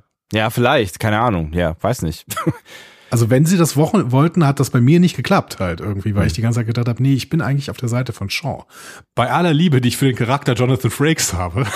Der Charakter Jonathan Frakes. Ja, der Star Trek Charakter Jonathan Frakes. Ja. Bei aller Liebe, ähm, ich finde find halt tatsächlich, da würde ich unserem Feedback recht geben, die sind hier gerade wirklich auf Abwägen unterwegs und dementsprechend äh, meine Sympathie liegt bei Shaw. Bei aller, bei allem schlechten Verhalten, bei allem stilistisch schlechten Verhalten liegt die, äh, liegt meine Sympathie hier zumindest bis jetzt noch bei Shaw.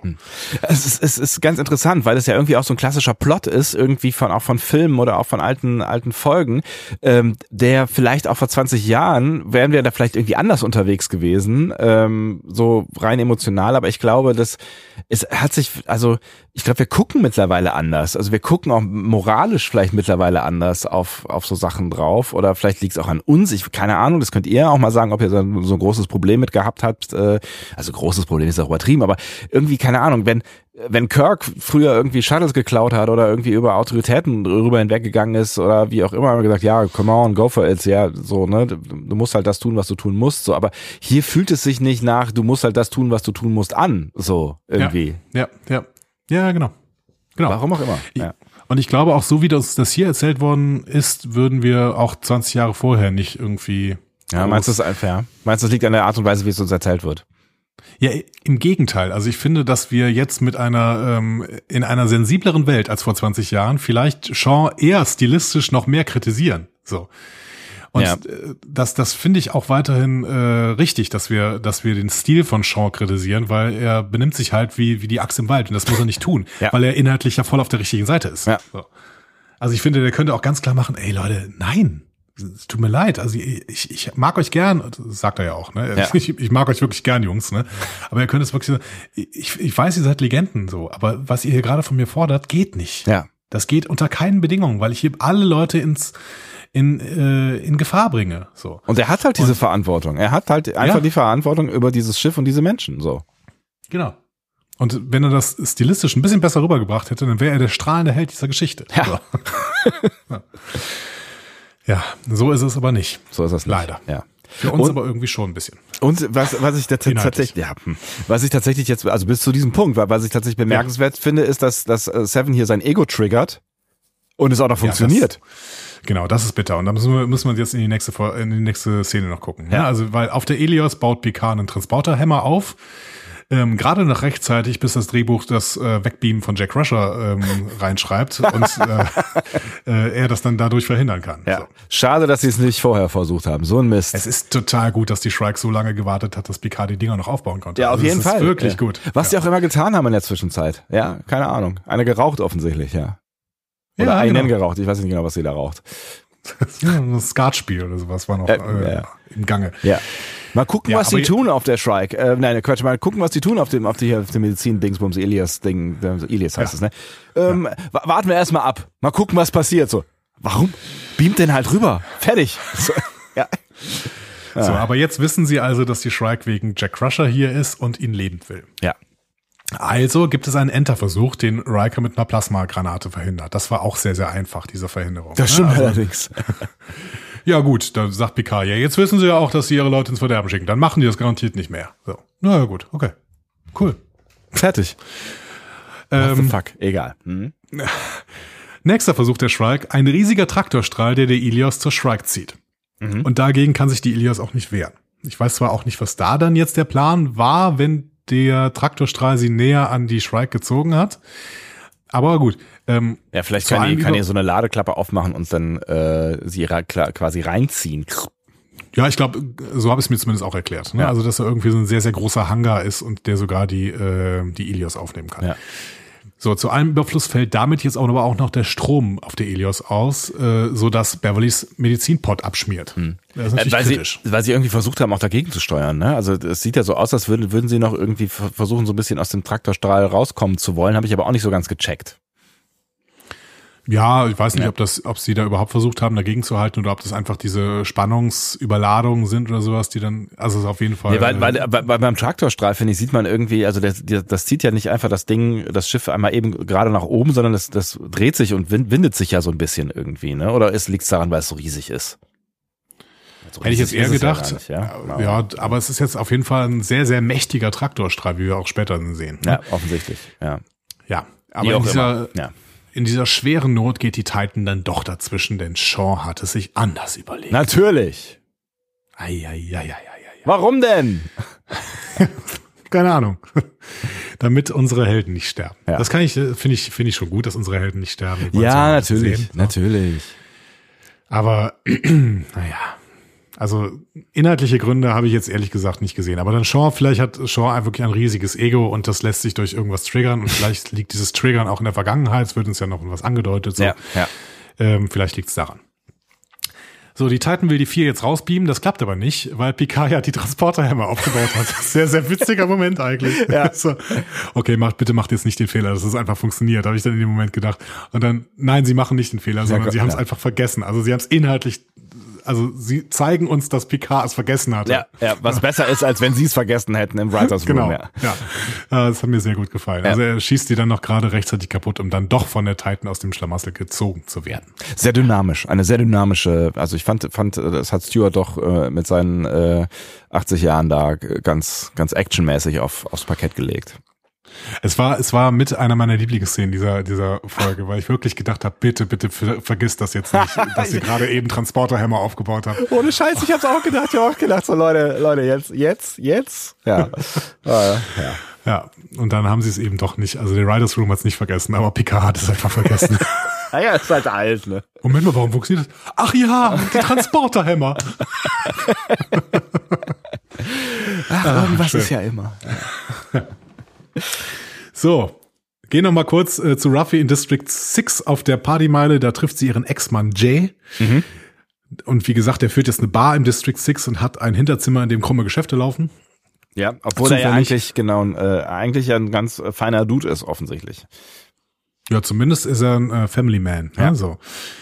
Ähm, Jay macht ihr klar, dass ihre Familie sich genau wegen diesem Verbeißen, das sie jetzt wieder zeigt, von ihr getrennt hat. Er nennt das dann Dark Rabbit Holes. Schöner Begriff für das, was Raffi, Raffi da umtreibt. Ja, die kennst du auch, ne? Ja, ich kenne ich kenn Dark Rabbit Holes wirklich. aus, aus meinen Star Trek Recherchen, da kenne ich sehr, sehr darke Rabbit Holes. Das ist wirklich, da komme ich auch teilweise nicht mehr raus. Ähm, weiß nicht, wie meine Familie darüber denkt. Muss man vielleicht mal eine Intervention starten irgendwann. Aber mal, mal gucken. Ja, Jay stellt sie also jetzt vor die Wahl. Er schlägt vor, ja, ich kann mit Gabe reden, äh, damit du dann auch wieder ein bisschen Zugang zu deinem Sohn hast. Ne? Also wir denken, erinnern uns, Gabriel Wrong äh, lebt auf Freecloud mit seiner Familie, ne, Romulanerin und Kind. Ähm, oder er redet mit Sneed, damit äh, die sich mit Ruffy trifft. So. Aber er würde nur einen von beiden fragen und das wäre jetzt Ruffys Entscheidung. Dark Rabbit Holes oder Familie. Natürlich auch eine krasse Ansage hier, ne? Ja. Aber also wenn sie ihre Familie quasi damit zerstört hat, dass sie sich in Verschwörungstheorien verbesser, äh, verbissen hat und dann darüber drogenabhängig worden, geworden ist und so, Ja. ähm, kann ich hier so eine Ansage schon verstehen. Ich finde es einen krassen Zufall, dass Jay jetzt der Kontaktmann auf äh, District 6 ist. Ja, ja, ja, ja, ja. Aber ähm, Man hört also das Drehbuch rascheln. Ja. Ja, ja, genau. Aber ähm, die, die Entscheidung hier kann ich schon verstehen. Ja. So. Ja, Ruffy zögert. Und das hält Jay dann schon für eine Entscheidung. Ja, ja zugegebenermaßen, ne? Also das ist, ja, kann ich schon nachvollziehen, dass das, ja. Ja. Und was hältst du jetzt davon, dass Ruffy sich hier nicht klar für die Familie entscheidet?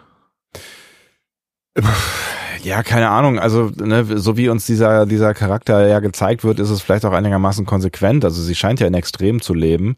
Ähm, und sie ist, ne, das, das ist ja quasi hier so dieser Jack Bauer in ihr, der, äh, äh der durchkommt und der äh, sie, sie, sie sieht sich halt in der Verantwortung, eine größere Verschwörung aufdecken zu müssen, die sonst offensichtlich niemand, ähm, äh, niemand auf dem Schirm hat. Und wenn man das eh, dieses, das in sich trägt, ja, und das schon jahrzehntelang quasi in sich trägt, dann kann ich schon irgendwie nachvollziehen, dass man eine, also ich kann es nicht nachvollziehen, aber ich kann die Geschichte nachvollziehen, ja. ähm, dass äh, dass diese diese Person, die eh schon alle alle Kontakte abgebrochen hat äh, zu ihrer Familie und das eigentlich ja eh schon in sich innerlich aufgegeben hat. Also das ist ja irgendwas, was für sie keine Rolle spielt. So, also was mhm. auch immer wieder, auch ich glaube, dass das Ding würde halt immer wieder durchbrechen. Also wenn sie sich jetzt an dieser Stelle dazu entschieden hätte, wieder Kontakt mit ihrem Sohn aufzunehmen, dann hätte sie da gesessen und einen Tee getrunken und hätte die ganze Zeit drüber nachgedacht, wie man denn äh, hier an Shrink rankommt oder so, ne? Nicht ja. an Shrink. Shrank, Shrank. Shreed. Shreed, danke. Sneed. Sneed. Sneed. Sneed. Sneed. Sneed. Danke. Ähm, also ich glaube, das ist schon irgendwie konsequent gezeichnet hier. Und das kennen wir ja auch von, wie gesagt, das kennen wir ja auch von anderen äh, Actionfiguren, die ähm, auch alles, alles wirklich weggedrückt haben, ähm, außer der Mission, die sie, die sie für sich gesehen haben. Ja, und es passt, äh, das hast du ja gerade angedeutet, ja. es passt halt auch zu, äh, zu Ruffys Charakter, der uns in Staffel 1 quasi so erzählt worden ist. Ja, also das ist schon irgendwie konsequent geschrieben, ja. Genau. Ja. So, dann gehen wir mal wieder auf die Titan. Yeah. Ja. Mhm. Da sind alle vier angekommen jetzt. Ähm, Beverly wurde Auch wenn man nur drei sieht, ich, genau, ich, ja, genau. habe ja kurz Sorgen gemacht. So. Habt ihr Beverly vergessen? oh Gott, oh Gott. Ist sie vielleicht gestorben? Nein, Ne, sie, sie, wurde sofort in die Krankenstation gebeamt ja. und ist auch stabil.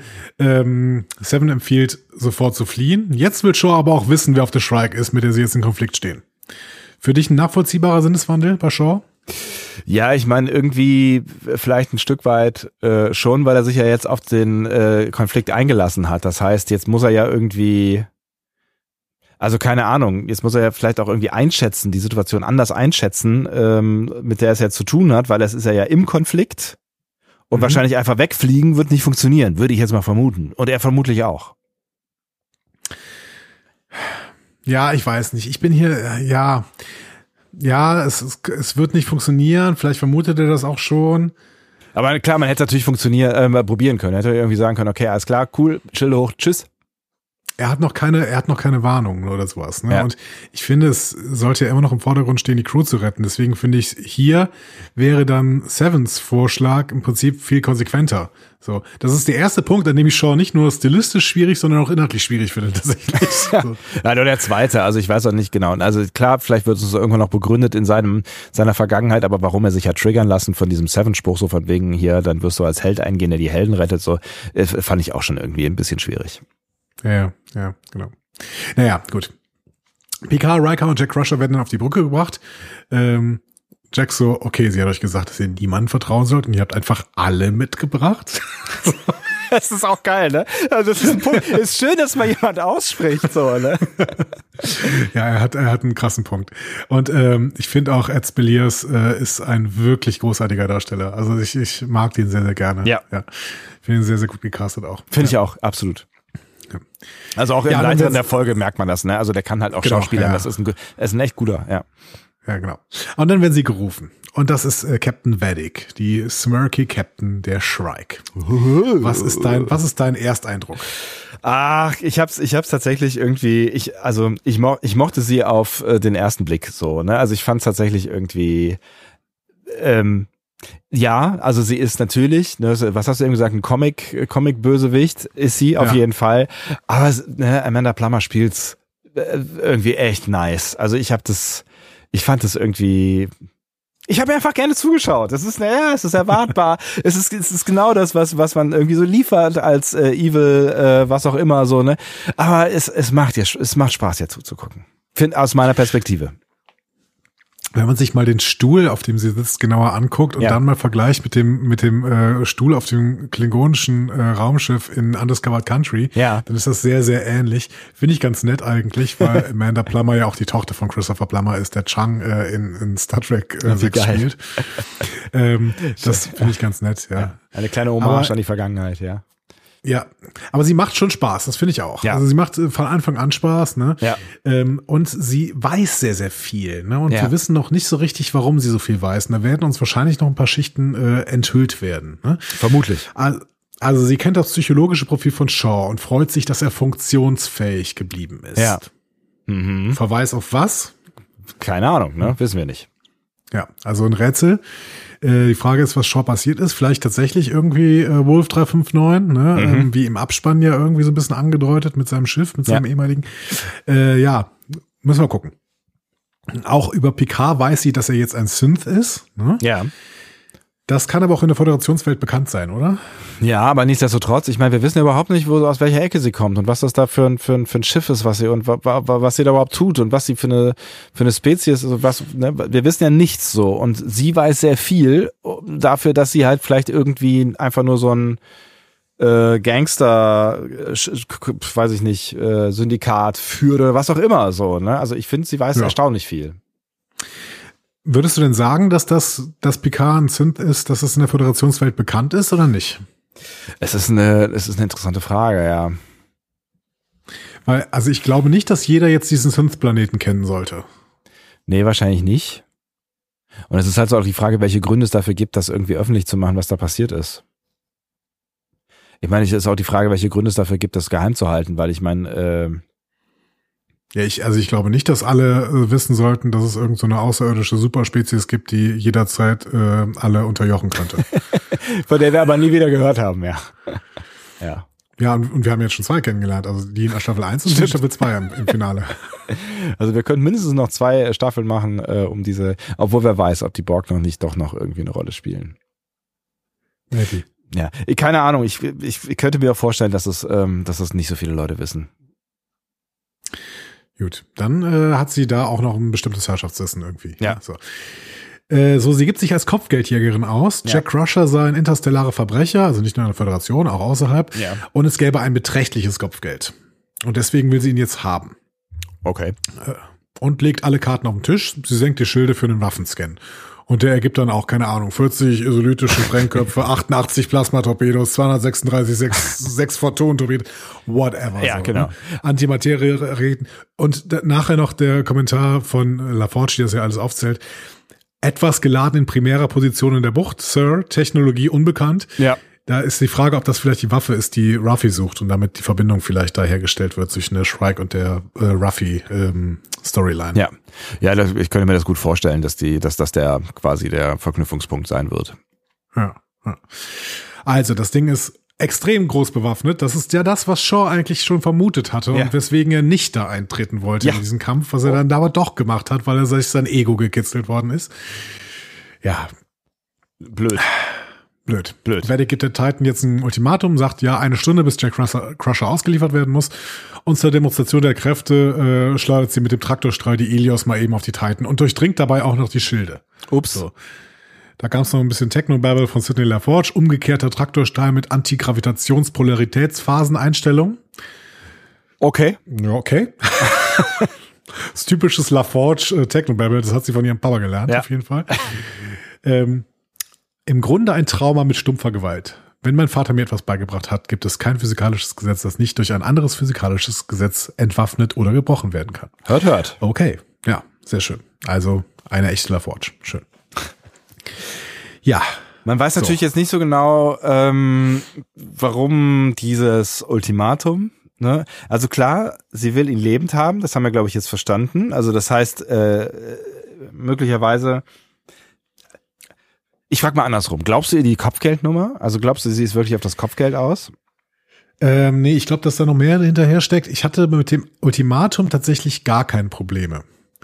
Weil ähm, ich finde, dass uns die Vedic und die gesamte Shrike quasi die ganze Zeit so gezeigt wird, dass sie sich hundertprozentig allem sicher ist. Also das ist sich ab, die, die hat kein Problem damit, dass die jetzt noch eine Stunde rumüberlegen, wie sie aus der Situation rauskommen, weil sie weiß, dass die nicht aus der Situation rauskommen.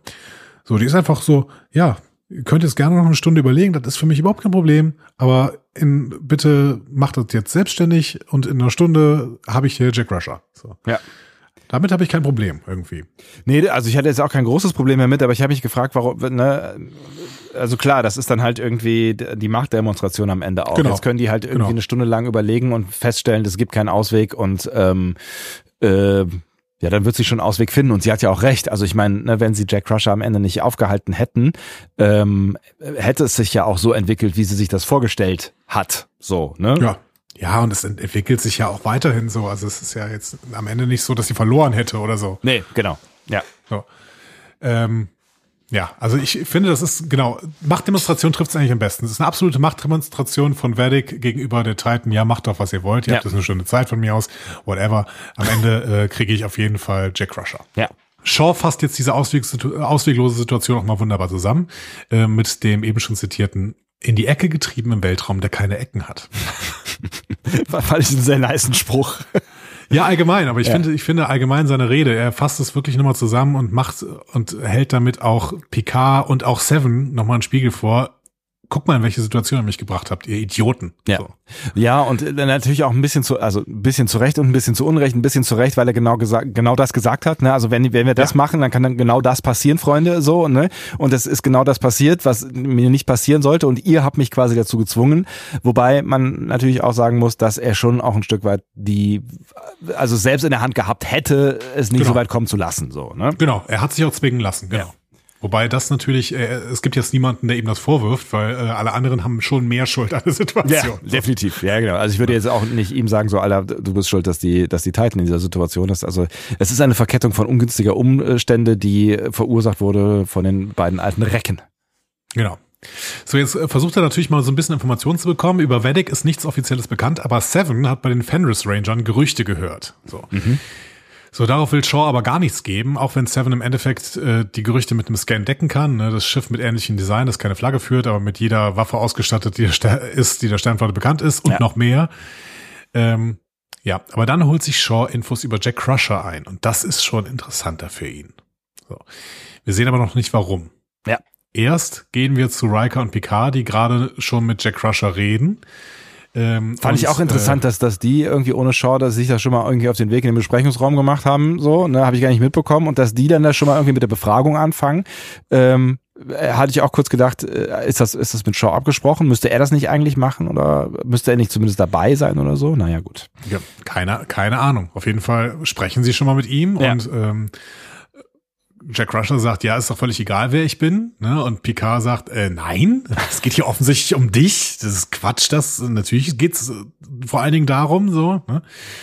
Dann kommt Shaw dazu und lässt ihn sofort in die Brick schmeißen. Crusher ist nämlich als intergalaktischer Hochstapler bekannt, inklusive Tarnidentitäten.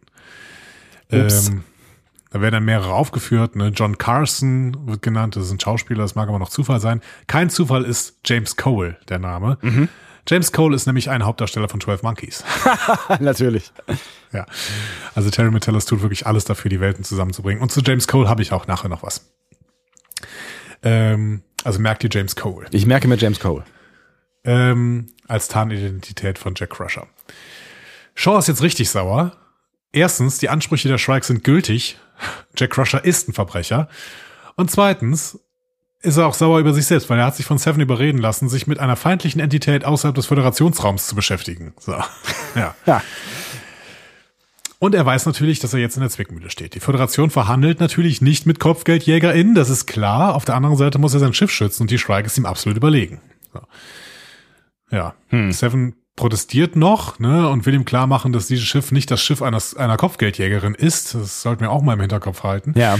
Ähm, aber das interessiert ihn jetzt wenig. Er entbindet Seven vom Dienst, er suspendiert sie. Quasi.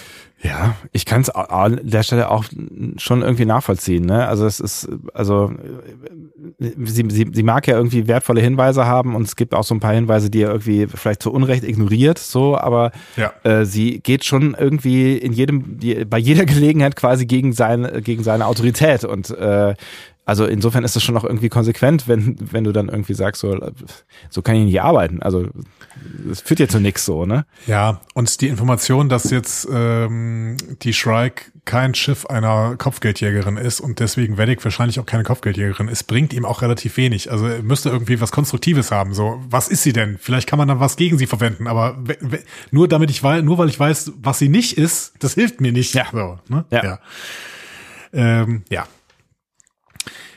Ähm, was er dann aber macht, ist Picard zu schauen lassen, um mit ihm zu sprechen. Weil mhm. Picard sagt, ja gut, äh, dann vielleicht finde ich noch was raus. Ne? Und dann sagt er, ja gut, wir haben jetzt eh eine Stunde Zeit, was bringt's? Ne? Also geh ruhig. Ne?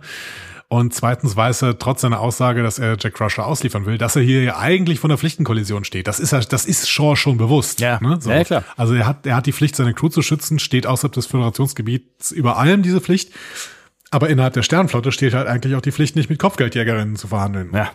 Zumal sie alle ahnen, dass Jack Rusher auf der Shrike eher kein rechtsstaatlicher Prozess gemacht wird, sondern eher ein Todesurteil ja. erwarten würde. Das sagt ja Rack auch später nochmal. Genau, und auch das, ne, also der Schutz von, von, von äh, Menschen ne, oder von Individuen, das ist natürlich auch irgendwie, also, also du kannst, ne, einen Menschen bewusst zu opfern, ist schon auch irgendwie mal eine Ansage so, ne? Ja. Nur ist Shaw das doch die ganze Zeit klar. Es ist ja nicht so, dass der diesen Konflikt nicht sehen würde. Ne? Nee, klar, ja, ja, sicher. Das, aber ne, es ist ja im Prinzip die ganze Zeit der Konflikt gewesen, mit dem er sich mehr oder weniger rumschlägt, ne? Ja. Aber ich will das nur noch mal erwähnen, weil ich finde, nachher kommt eine relativ unsinnige Szene. Aber gehen wir mal erstmal weiter. ja. So. Ähm, wir haben eine ganz kurzes Intermezzo, in der Riker mit äh, Jean-Luc spricht ne, und ihn nochmal darauf anspricht, ob er nicht sieht, was Riker sieht. Ja, ne? und also uns wir, auch, ja. Genau. Und wir ahnen ein weiteres Mal, was der große Reveal dieser Episode sein wird. Ne? Ja. Und dann geht Picard zu Jack Crusher und er konfrontiert ihn in der Brick mit seinen Taten. Also er sagt hier, organisiertes Verbrechen auf Andoria, Terrorismus auf Binar 3, übrigens laut Schreibweise nicht der Planet der Binären von TNG 11001001. ja. ähm, also das habe ich ein paar Mal in der Sekundärliteratur gelesen, aber ähm, und in der Borg-Folge der Enterprise kommt das auch vor, dieses Binar. Ja. Aber ähm, die Binars aus TNG kommen aus dem vom Planeten Binaus. Äh, also und außerdem wird es mit Y geschrieben und hier wird das Binar mit I geschrieben. Also da hat irgendwie die Leute, die das geschrieben haben, haben da meiner Meinung nach nicht richtig nachgelesen. Ähm, Mhm. Genau, aber okay. Er hat Terrorismus auf Beinahe 3 begangen. Und ähm, ein Mann auf Andreas 5 ist wegen ihm gestorben, wobei sich Jack Crusher damit verteidigt, dass das ein Forsetti war und die gehen offensichtlich sieben Zyklen, äh, Zyklen lang in einen tiefen Winterschlaf, also weiß man gar nicht, ob der tot ist oder ja. noch lebt. Wer, wer, kann das schon sagen? Wer weiß das schon so ganz genau? Mein Gott, tot oder lebt, ja, weiß das. okay, Forsettis, Andreas 5 kennen wir alles nicht. Ja. Ähm, Außerdem habe er Waffen in ein Kriegsgebiet auf Cameo geliefert. So. Mhm. Ähm, auch da wissen wir nichts mehr drüber. Er stellt sich auf jeden Fall so als eine Art Robin Hood im Dienste von Ärzte ohne Grenzen dar. Also ja. er klaut Waffen, Medikamente und ähnliche Dinge und bringt diese zu Wesen, die für ihre Freiheit kämpfen. Ja. So. ja. Okay müssen wir ihm erstmal glauben, alles gut, so. Ne? Oh, alles gut. Er hält ja. sich, hm, er ja. hält sich deswegen aber auf jeden Fall nicht für das Ziel von KopfgeldjägerInnen, weil er sagt, ja, die Leute, die sich darüber ärgern, das sind irgendwelche Warlords oder sowas oder irgendwelche kleinen äh, düsteren Gestalten oder sowas, aber jetzt nicht so, dass da ein riesiges Kopfgeld auf mich ausgesetzt werden würde oder sowas. Ja. Und vor allen Dingen nicht, wäre ich nicht das Ziel von KopfgeldjägerInnen, die es mit der Föderation aufnehmen können. So. Ja. Hm.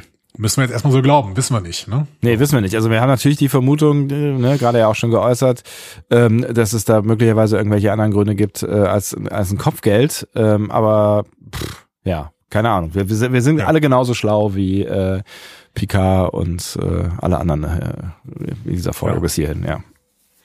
Übrigens soll Beverly ihm das alles eingebracht haben, äh, beigebracht haben, ne? Ja. Du als TNGler, passt das zu Beverly?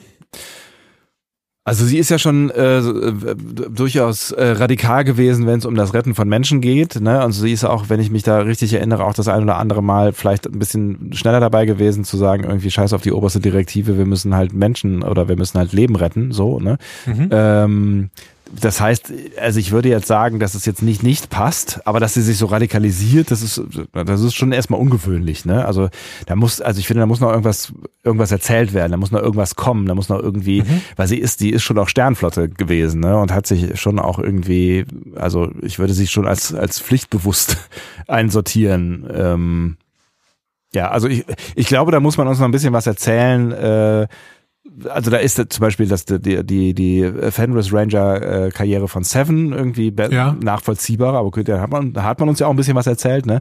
Ähm, aber irgendwie sowas in der Richtung muss noch kommen. Aber es wird hier wahrscheinlich auch irgendwas kommen, weil es muss ja einen Grund geben, äh, warum sie den Kontakt abgebrochen hat äh, vor 20 ja. Jahren. Ähm, also der ne, Jake kann ja nicht der einzige Grund sein, weil den gab es ja offensichtlich auch schon vor 30 Jahren. So, ne? Ich finde es ganz interessant, äh, dass, dass du sagst, dass es zu ihr eventuell so ein Stück weit passen würde. Ähm, aber du hast, du hast schon einen Punkt. Ne? Also mhm. sie hat auch öfter mal gesagt, ja, scheiß auf oberste Direktive, wir müssen den Leuten jetzt helfen. So, ne? ja, ja, ja. Genau. Bürokratischer Eid über äh, allem anderen. Direktive. Ja. ja, genau. Picard glaubt nämlich erstmal, dass es nicht zu ihr passt. Äh, mhm. Äh, und da wird Jack dann auch zornig und sagt so, ja, du kennst meine Mutter gar nicht und äh, während du hier deine Wurzeln in Weinberg gepflanzt hast, haben sich alle anderen weiterentwickelt. So, okay, oh, oh, wow, okay. Was steckt da denn dahinter? Also er kennt ihn auf, äh, äh, offensichtlich. Ne? Also Jack weiß, weiß Dinge über Picard. So, ne? Genau.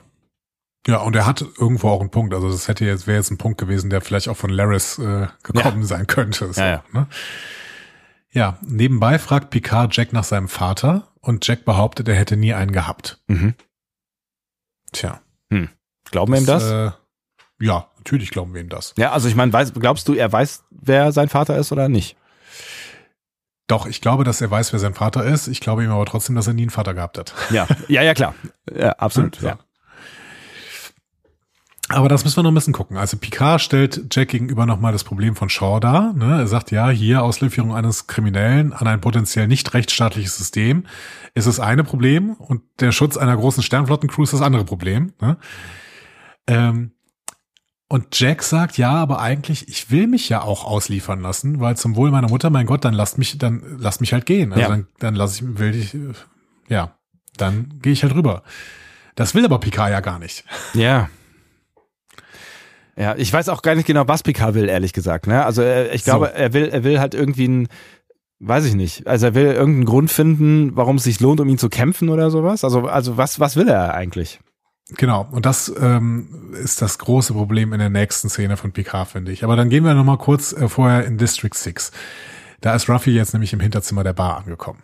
Mhm. Und diese Szene müssen wir zumindest mal intensiv besprechen. Also ja. sie hat sich, sie hat sich offensichtlich für äh, die Verschwörungstheorie. Äh, ähm, ist das ist das das Hinterzimmer der Bar? Weil es sieht irgendwie, also wenn das das Hinterzimmer der Bar ist, also dann äh, sitzt er da immer, ja. Also ich, das, ja. es, es wirkte so ein bisschen wie das wie das Wohnzimmer äh, von ihm, wo er sich äh, gemütlich gemacht hat. Und wenn ja, was ist das dann für ein Typ, der Ex von Ruffy, wenn der so ein, also keine Ahnung, so richtig nice ist er dann ja vielleicht doch auch nicht. Egal. Lassen wir das mal so stehen. Also es ist ja. genau das. Es ist das Hinterzimmer der Bar, in dem sich Sneed es gemütlich gemacht hat, weil er da jetzt immer sitzt. Ja. Hm. Also sein Büro im Hinterzimmer der Bar ist wie, wie bei den Sopranos, wo es auch immer ja, dieses genau. Büro im Hinter ja, Hinterzimmer genau. der Bar gibt. Ja. So, das Fest, ja. Aber das heißt auch, dass ähm, der Ex von Ruffy irgendwie schon mit drin steckt in solchen kriminellen Machenschaften. Ja, offensichtlich. Der kennt ja auch Sneed gut. Ne? Ja, und äh, Sneed, in, in Sneeds Achse steht er als Kontaktmann von Sneed. Also das ist alles schon sehr, sehr bekannt. Ne? Hm. Ne? Offensichtlich. Ähm, hm. Ja, Sneeds äh, Regale sind spannend. Der hat einen Baseball in seinem Regal. Ja, ist mir auch sofort aufgefallen, ja.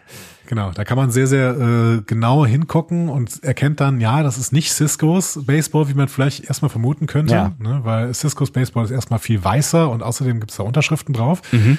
Ähm, Nein, aber Sneeds Baseball ist aus der Saison 26, 27 und das ist ein sehr, sehr großer Deep Cut, denn in der Folge If Wishes Were Horses, in der uns Buck Bokai ja vorgestellt wird, ne, ja. der dann irgendwie da plötzlich erscheint, erzählt Buck Bokai, dass äh, die Saison 26, 27 die Saison ist, in der er Joe DiMaggios Rekord gebrochen hat in irgendwas. Ich habe keine Ahnung von Baseball, aber er hatte irgendwie irgendwas, irgendeinen Rekord ge gebrochen. Ja, so. ja. Das heißt, das ist ein berühmter Baseball aus dieser Saison wahrscheinlich. Mhm von Bakbokai.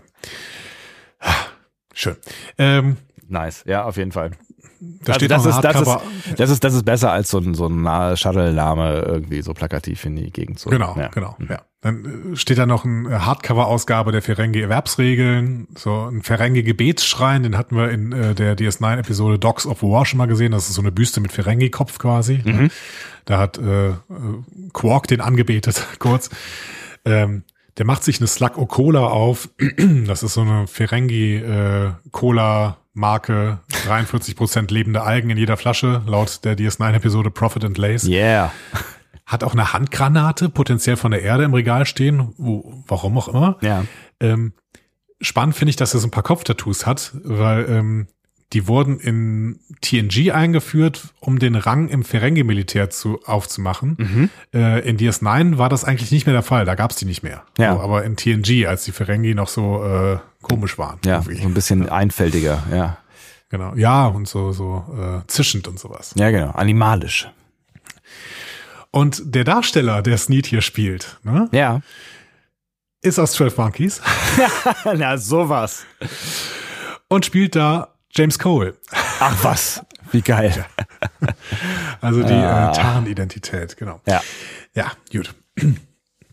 Äh, das ist äh, Aaron Stanford heißt er. Mhm. So, ähm, Sneed konfrontiert Ruffy damit, dass er genau weiß, wer sie ist. Äh, sie gibt sich als Freelancerin aus, Mhm. die für Teluco arbeitet und deswegen weiß, dass er nicht hinter dem Anschlag steckt. Nicht die beste Backstory, wie wir gleich erfahren. Nein, eine richtig dämliche Tarnung. Ja. So, ne? Sneed sagt dann immer, ach so, ja, hier, und dann äh, gibt's bist du bestimmt diese Ex-Frau von äh, dem und so, Ja. ne? Und dann droppt er den Begriff Sektion 31, Ja. die dann übrigens offensichtlich immer noch aktiv sind zu dieser Zeit und immer noch nicht richtig geheim als Organisation. Ja, genau, ich wollte gerade sagen, Aber- als geheim, geheimer Geheimdienst dann doch nicht so geheim mehr. Nie. Sektion 31 ist nie geheim. Alle kennen Sektion 31. Ja. So. Ähm, er spielt mit ihr und bietet ihr Drogen, um ihre Glaubwürdigkeit zu überprüfen und sie nimmt sie natürlich. Natürlich, klar. Habe ich auch nicht richtig verstanden. Warum ist denn der, der Test, dass sie jetzt ein Junkie ist, warum ist das denn, weil sie dann nicht Starfleet ist oder was? Also äh, ich glaube, ich glaube, ich habe da auch zuerst gedacht, es geht halt um den den Act des Drogennehmens quasi äh, so, aber ich glaube, es, es, es ist ja auch so eine Art Wahrheitsserum oder es ist zumindest ein, ein Side-Effekt, dass diese Droge äh, jemanden dazu verleitet, die Wahrheit zu sagen und vielleicht ist ist das irgendwas, was nicht so richtig ausgesprochen, aber allen klar ist. So, also wenn ich das jetzt nehme, dann gehe ich die Gefahr ein, ähm, dass ich die Wahrheit sage und ich mache das als Zeichen, dass du mir vertrauen kannst quasi. Dann ist es aber erstmal spannend, dass äh, Ruffy es wirklich macht. Ja. Und zweitens dann spannend, dass Sneed das nochmal zeigt, ah, die hat Drogenerfahrung, aber äh, im Prinzip kann die äh, dieser Droge widerstehen, weil sie lügt immer noch. Also weil Sneed, Ja, äh, es hat irgendwie niemandem was gebracht, außer dass Sneed sich darüber lustig machen kann. So. ja, ja genau, ist richtig, ja. Ja. Die Droge wird ins Auge gesprüht. Das ist wie, wie eins bei Prince Harry, der Alkohol, ne? Das wissen wir noch alle, ne? Der hat ja auch immer über, über die Augen getrunken. Mann, ey. Ähm, die Droge heißt Splinter. Ja, So heißt natürlich auch das Projekt in 12 Monkeys, das eine Zeitmaschine entwickelt. natürlich. Meine Herren, ey. Splinter Ja. heißt, heißt Splinter nicht auch einer von den Hero Turtles? Der, äh, die, die Ratte, oder? Meister Splinter. Ah ja, So. genau. Ja, Ja, so. ja. Ja. Also, Ruffy hält ihre dämliche Tarnung auch nach der Injektion auf, aufrecht, was uns und auch Sneed halt nochmal zeigt, sie hat Drogenerfahrung und nicht so knapp und vielleicht auch aktuelle Drogenerfahrung. Wer Ja, weiß. Wir, Ja. ja. Und dann zeigt Sneed, dass er die Tarnung die ganze Zeit schon callen konnte, denn er kennt Luko. Und noch mehr, er hat seinen Kopf hinter sich im Regal liegen. Das muss doch riechen, Leute. Das ist schon ein bisschen eklig, ja. Hat man, hat man das dann, hat man so einen Kopf dann halt für den Fall der Fälle, falls mal jemand reinkommt und man ihn so, äh, g- ne, so gut äh, quasi zeigt, also einmal auf Show hier machen kann, ja, hat man den dann immer so irgendwie in der Tiefkühle hinter sich liegen, so als Gangster? Ich glaube, er hat mehrere Köpfe da. Also egal wer reinkommt, er hat immer einen Kopf, den man da vorzeigen kann. Ah, geil. Ja. Ja. Also will er sich jetzt Ruffys Bestechungsgeld nehmen und sie umbringen lassen. Mhm. In dem Moment sticht Ruffy mit einem Messer in Sneds Hand. Äh, Sneeds Hand. Ja. Also mit dem, nicht mit dem, ist das ein Messer oder ist das dieser, dieser in, in dieses Das ist der Injektor, ne? Injektor von dem, von dem Drogendingsbums, ja. Ah, okay, gut. Ja. Sonst hätte ich jetzt mal, nämlich noch die Kritik, dass sie ihr äh, nicht das Messer abgenommen haben. Aber okay, stimmt. Das, wenn das dieses äh, Injektor-Ding ist, dann ist alles gut. So. So habe ich es, glaube ich, Ähm, also so habe ich es verstanden, aber ich habe jetzt auch okay. nicht äh, zurückgespult, deswegen, ja. Nee, äh, ergibt Sinn. Okay. Ja. Ja, ähm, und das trifft auch, bevor aber Sneeds Helfer jetzt dazwischen gehen können, werden diese von einem klingonischen Dolch angegriffen und Sneed wird geköpft. Ruffy sieht das alles nur verschwommen, aber wir haben ihr hier einen Händler, nämlich Worf. Na? Wie, wie, wie sehr hast du es gefeiert, recht zu haben? Ähm, fand ich einen ganz netten Auftritt. Also ich finde erstmal, Worf sieht großartig aus. Ja. Ne? Also vielleicht Ähm. mit am besten von allen Beteiligten hier, ja. Also äh, Ja. jetzt, also ich will jetzt hier irgendwie kein, kein Altersbashing oder irgendwas gegeneinander aufrechnen. Die sind ja auch alle sehr unterschiedlich alt und Michael Dorn ist ja noch einer der Jüngeren auf jeden Fall. Ne? Ähm, aber das so? ich glaube, ich glaub, der ist, ist noch in den, ist er nicht noch in den 50ern oder so? Oder Anfang Nein, der 60er nein, nein, oder sowas? Nein, nein, nein. Der ist 70. Der ist 70, okay. Dann habe ich das Dorn irgendwie ist falsch, 70. falsch, völlig falsch äh, innen abgespeichert, okay. Ich dachte, Und der wäre damals McFadden sehr, ist 73. Also. ja. Okay, ja. Ich dachte, der wäre damals sehr, sehr jung gewesen, als der äh, TNG gemacht hat. Aber dann nehme ich alles zurück und behaupte das Gegenteil. Ähm, er sieht sehr gut aus, absolut. Also auch das Kostüm und äh, so diese diese weißen Haare und so. Äh, ne? Also es war schon, das war schon ein ganz nicer Auftritt. Das kann man schon nicht anders sagen. Ne? Das Schwert ist neu. Ja. Ne? Es, es gab ja schon das Maclet, diesen Dolch, und das Butlet, dieses, äh, keine Ahnung, Zweihand-Dingsy, Ja. äh, das ihr alle kennt. Ähm, das ist jetzt ein Kurlet. So.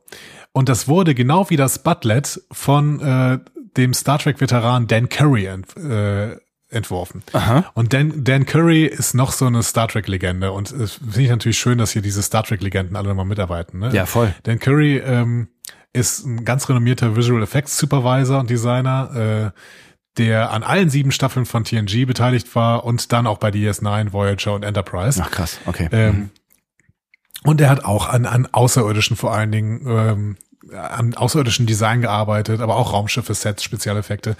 Äh, von 84 bis 2002 hat er bei Star Trek mitgearbeitet, also auch se- selbst schon in den frühen Filmen. So. Mhm. Ähm, auch hier Emmy Awards bekommen äh, für, für Next Generation und für Voyager. Ähm, ein paar Beispiele. Der hat den klingonischen Bird of Prey für Star Trek 3 entworfen, also den ersten Bird of Prey Geil, quasi. ja. Der hat die, ähm, das Design der Cardassianer, der Ferengi und der Borg entworfen. So. Krass, ja. Ähm, hat auch noch bei den Klingonen und bei den Romulanern für äh, die Make-up-Effekte in den äh, 90er-Jahre-Serien ge gearbeitet. Ne? Ähm, der hat äh, für das Finale von Next Generation die, äh, die visuellen Effekte der Zeitschleife entworfen. So, ne? Hat dafür, glaube ich, auch einen Preis bekommen. Ähm, Borg habe ich schon gesagt, auch für, für First Contact, die Borg hat er noch entworfen. Ne? Der hat die Weltraumschlachten in DS9 und Voyager quasi unter Verwendung von CGI und Modellbau quasi äh, hat er entworfen. Also äh, sehr, sehr krass, ja.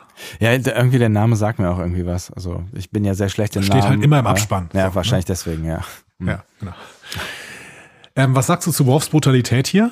Ja, ich habe das ja eben schon angedeutet. Ich finde das, äh, ich finde das schon crazy. Ne? Also es ist jetzt nicht so, als wäre wär der jetzt nicht bekannt gewesen auch äh, für ähm, ne, für brutales Verhalten. Es ist halt ein Klingone und das Klingonische, das wurde auch irgendwie immer mal wieder gezeigt so. Ne? Und das, das kommt ja dann auch immer mal wieder durch. Also dazu passt es schon irgendwie. Ne? Also es ist halt ne. Äh, Und der ist halt offensichtlich auch so ein bisschen über dem Gesetz, wenn er irgendwie Sektion 31 ist oder zumindest halt irgendwie was Geheimdienstmäßiges am, ne, Ja, also so. Irgendwie Geheimdienst, genau. Genau. Ja. Ähm, aber ich fand es natürlich schon einen krassen Ein, äh, Eingriff hier. Ne? Also es war schon, ich habe schon gedacht, so Alter, okay, hätte man jetzt auch hier äh, di- direkt den Shrink, Shrift, Shrift, wie heißt er noch gleich, Screen, Screen, Green, Sneed. Sneed, hätte man den gleich köpfen müssen oder wäre der nicht vielleicht auch noch irgendwie äh, hilfreich gewesen im Zweifel oder ist es, also wäre das überhaupt nötig gewesen, weil ja, die, die Bad Guys, die drumherum standen, die wären vielleicht zu einem Problem geworden, aber er vielleicht selber eher nicht so. er hatte ne? eine Waffe in der Hand, ne? aber man hätte ihm halt auch einfach den Arm abschlagen können. Das ja, wäre auch, das schon brutal, brutal, gewesen. Genau, ja, ja. ja. Aber dann wäre er zumindest noch am Leben. Ja. Ja. Also das fand ich schon, das fand ich schon, das war so ein Moment, wo ich gedacht habe, so crazy, okay, so so ist der Warfare jetzt unterwegs. Was mich dann auf der auf der anderen Seite wieder ein bisschen gefreut hat, ist neben der Optik dann dieser dieser, ich weiß nicht mehr, was er gemurmelt hat, aber er hat so so ganz Worf-typisch irgendwas in seinen Bart gemurmelt, so von wegen so, ich hatte dir doch gesagt, nicht weiter. Das war so irgendwie so, so dieses genau. typische Worf-Murmeln. Das war das war irgendwie schon ganz nice. Also da habe ich irgendwie gedacht, okay, Michael Dorn kannst schon noch spielen da. Vielleicht wollte Worf auch einfach mal einen Ferengi töten. Und dann auch noch einen, der mit Quark und Brunt befreundet ist. Das war wirklich, wahrscheinlich, wahrscheinlich war das immer schon sein Traum irgendwie. All die Jahre, genau. War Wenn nicht ich auch schon, wenn ich schon Quark- Quark nicht töten kann, ja. ja. Ja, war nicht Quark auch immer äh, scharf auf Jazia oder so? War das nicht irgendwie? aber ich meine, die haben sich ja wirklich gehasst, auch die beiden. Also Ja, Quark und Worf, das war keine Liebesbeziehung. absolut nicht. Zu Worfs Auftreten hören wir übrigens das Klingon-Theme aus äh, The Motion Picture, als Ja. Leonard den ersten Klingonen in Vollmaske gespielt hat. Schön, oder? Ja. Ja, Schöne auch Reminiszenz hier an der Stelle. ja. Ähm, Michael Dorn baut damit seinen Rekord als Schauspieler, der in den meisten Folgen Star Trek vorgekommen ist, weiter aus. Fünf Filme und 278 TV-Episoden. Krass. Das ist schon krass, ne? Ja. Naja, Ich, ich ich meine, meine, aus, dass äh, ihm das irgendwer nochmal streitig machen wird irgendwann. Vor Nee. allem nicht, wenn noch seine Wolf-Serie kommt. Aber gut. ja, oder Sektion 31 jetzt dann mit Worf als Sta- Sta- Stadeller. Auch, auch möglich, ja. Ja. Ah, 278. Also, da muss Discovery wirklich noch in einige Staffeln gehen, bis Michael Burnham da. Es ist, ja, keine Ahnung, es ist verrückt. Aber es ist auch, also es macht immer noch irgendwie.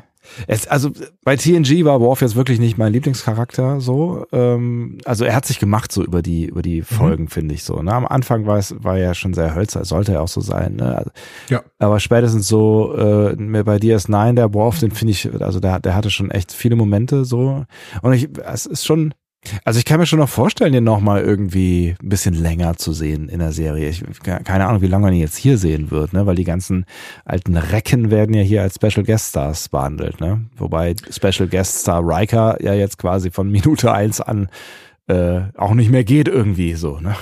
Ja, heißt doch nichts, ne? Also es Ja. kann ja auch durchaus sein, dass die zehn Folgen Special Guest Stars sind irgendwie. Vielleicht hat das auch was mit Bezahlung zu tun, äh, oder, oder wie auch immer. Ja. Mit, mit Abrechnung oder whatever. Ich weiß. Finanzamt. Beim Finanzamt Ja. muss Special Guest Star draufstehen. Ja, wer weiß. Ich würde es nicht ausschließen. Ja. Keine Ahnung.